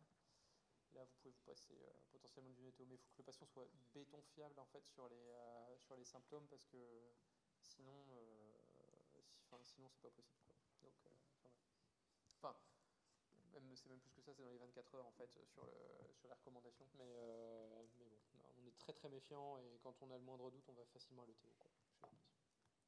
Mais bon, là, le contexte est différent. Il y a un traitement anticoagulant, il en le prend depuis hyper longtemps il, dit clairement que s'il y a un traitement qu'il prenait, c'était bien lui. Donc, euh, ok. Bon, donc ETO, non. FA permanente, non. Donc, soit dit au passage, donc tu vas vouloir le régulariser parce qu'on ne va pas le laisser comme ça euh, trop longtemps. Donc, la, question, c'est ok. Alors, tu vas peut-être pas le cardioverser tout de suite, mais là, tu peux essayer de tenter un truc pour euh, ralentir la FA en attendant. Il y a les bêta-bloquants IV. Alors, ça ralentit, c'est vrai. Le problème, en fait, c'est qu'à l'introduction, les traitements bêta-bloquants, ça a un effet inotrope négatif, dépresseur de la contraction myocardique. Là, il arrive en insuffisance cardiaque, en œdème pulmonaire. Donc, en fait, si tu lui injectes les bêta-bloquants, tu risques de l'aggraver à cause de l'effet inotrope négatif des bêta-bloquants. Donc, oui, il va ralentir la FA, mais il va être moins bien aussi. Et il peut se mettre en état de choc, en fait. Euh, les calciques IV, donc euh, calcique, on entend par là euh, verapamil, diltiazem, même combat que les bêta-bloquants. Et en plus, contre-indiqué encore plus quand il y a une dysfonction systolique VG. Donc là, pareil, tu risques de précipiter en fait son état hémodynamique si tu lui injectes ça. Par contre, digitalique, alors tu sais de quelle molécule on parle là, digitalique euh, intraveineux C'est- Non, c'est pas la myodarone, c'est la digoxine.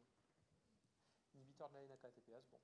Qui est effectivement un traitement qui va euh, être freinateur nodal, donc ralentir la cadence ventriculaire en FA.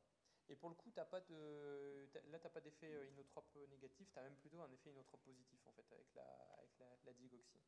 Mais c'est un, traitement à manipuler avec précaution parce que euh, c'est, euh, ça a un index thérapeutique étroit, tu peux te surdoser avec la digoxine, c'est éliminé par le rein, donc s'il y a notamment une insuffisance rénale, il y a un risque d'intoxication avec ce traitement-là, et des intoxications à la digoxine, ça peut être aussi très grave.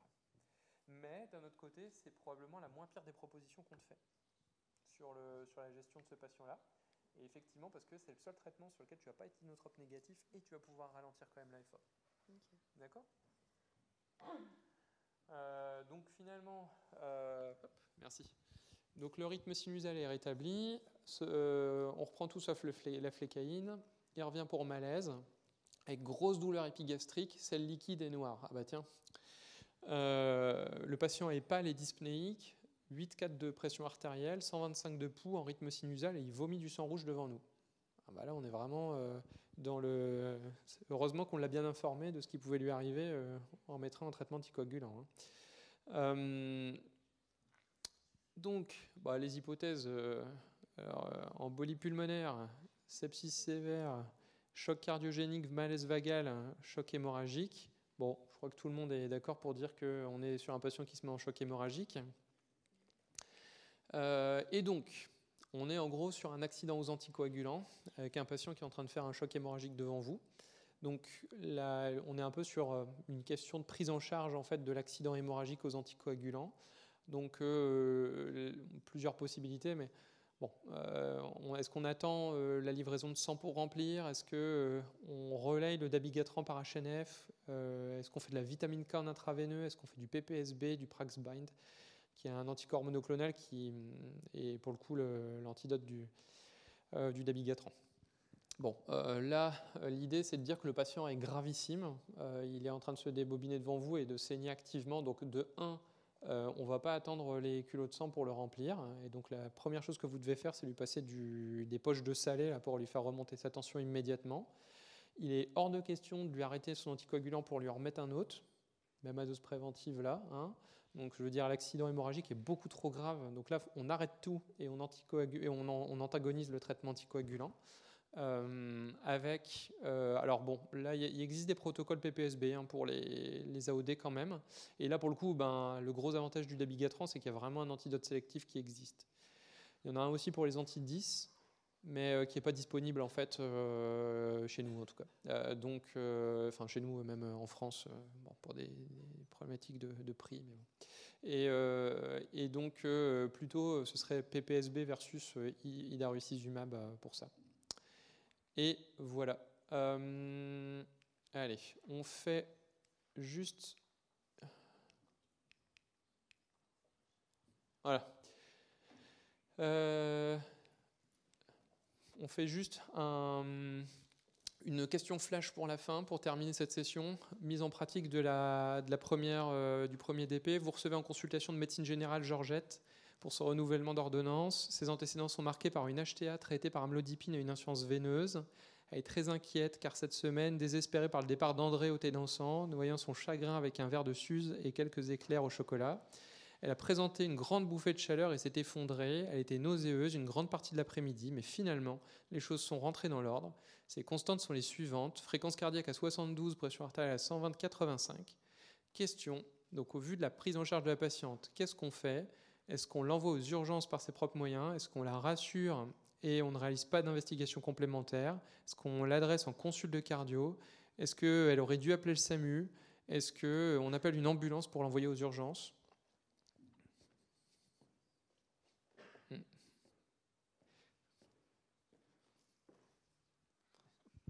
Premier et le dernier. Euh, ouais. Est-ce que c'est possible de juste remettre le, le texte juste avant? Merci.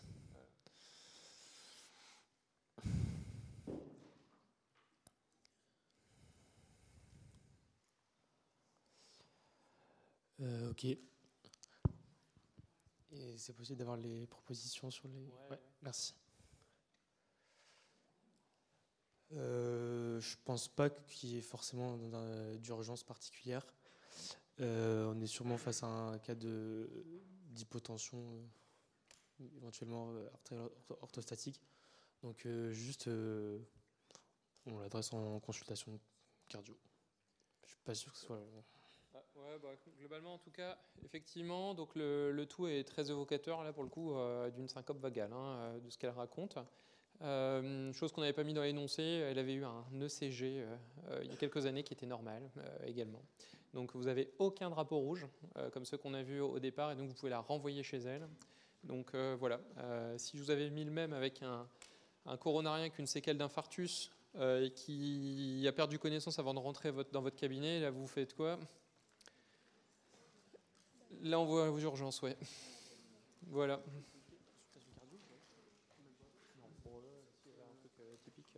C'est tout. Voilà, merci.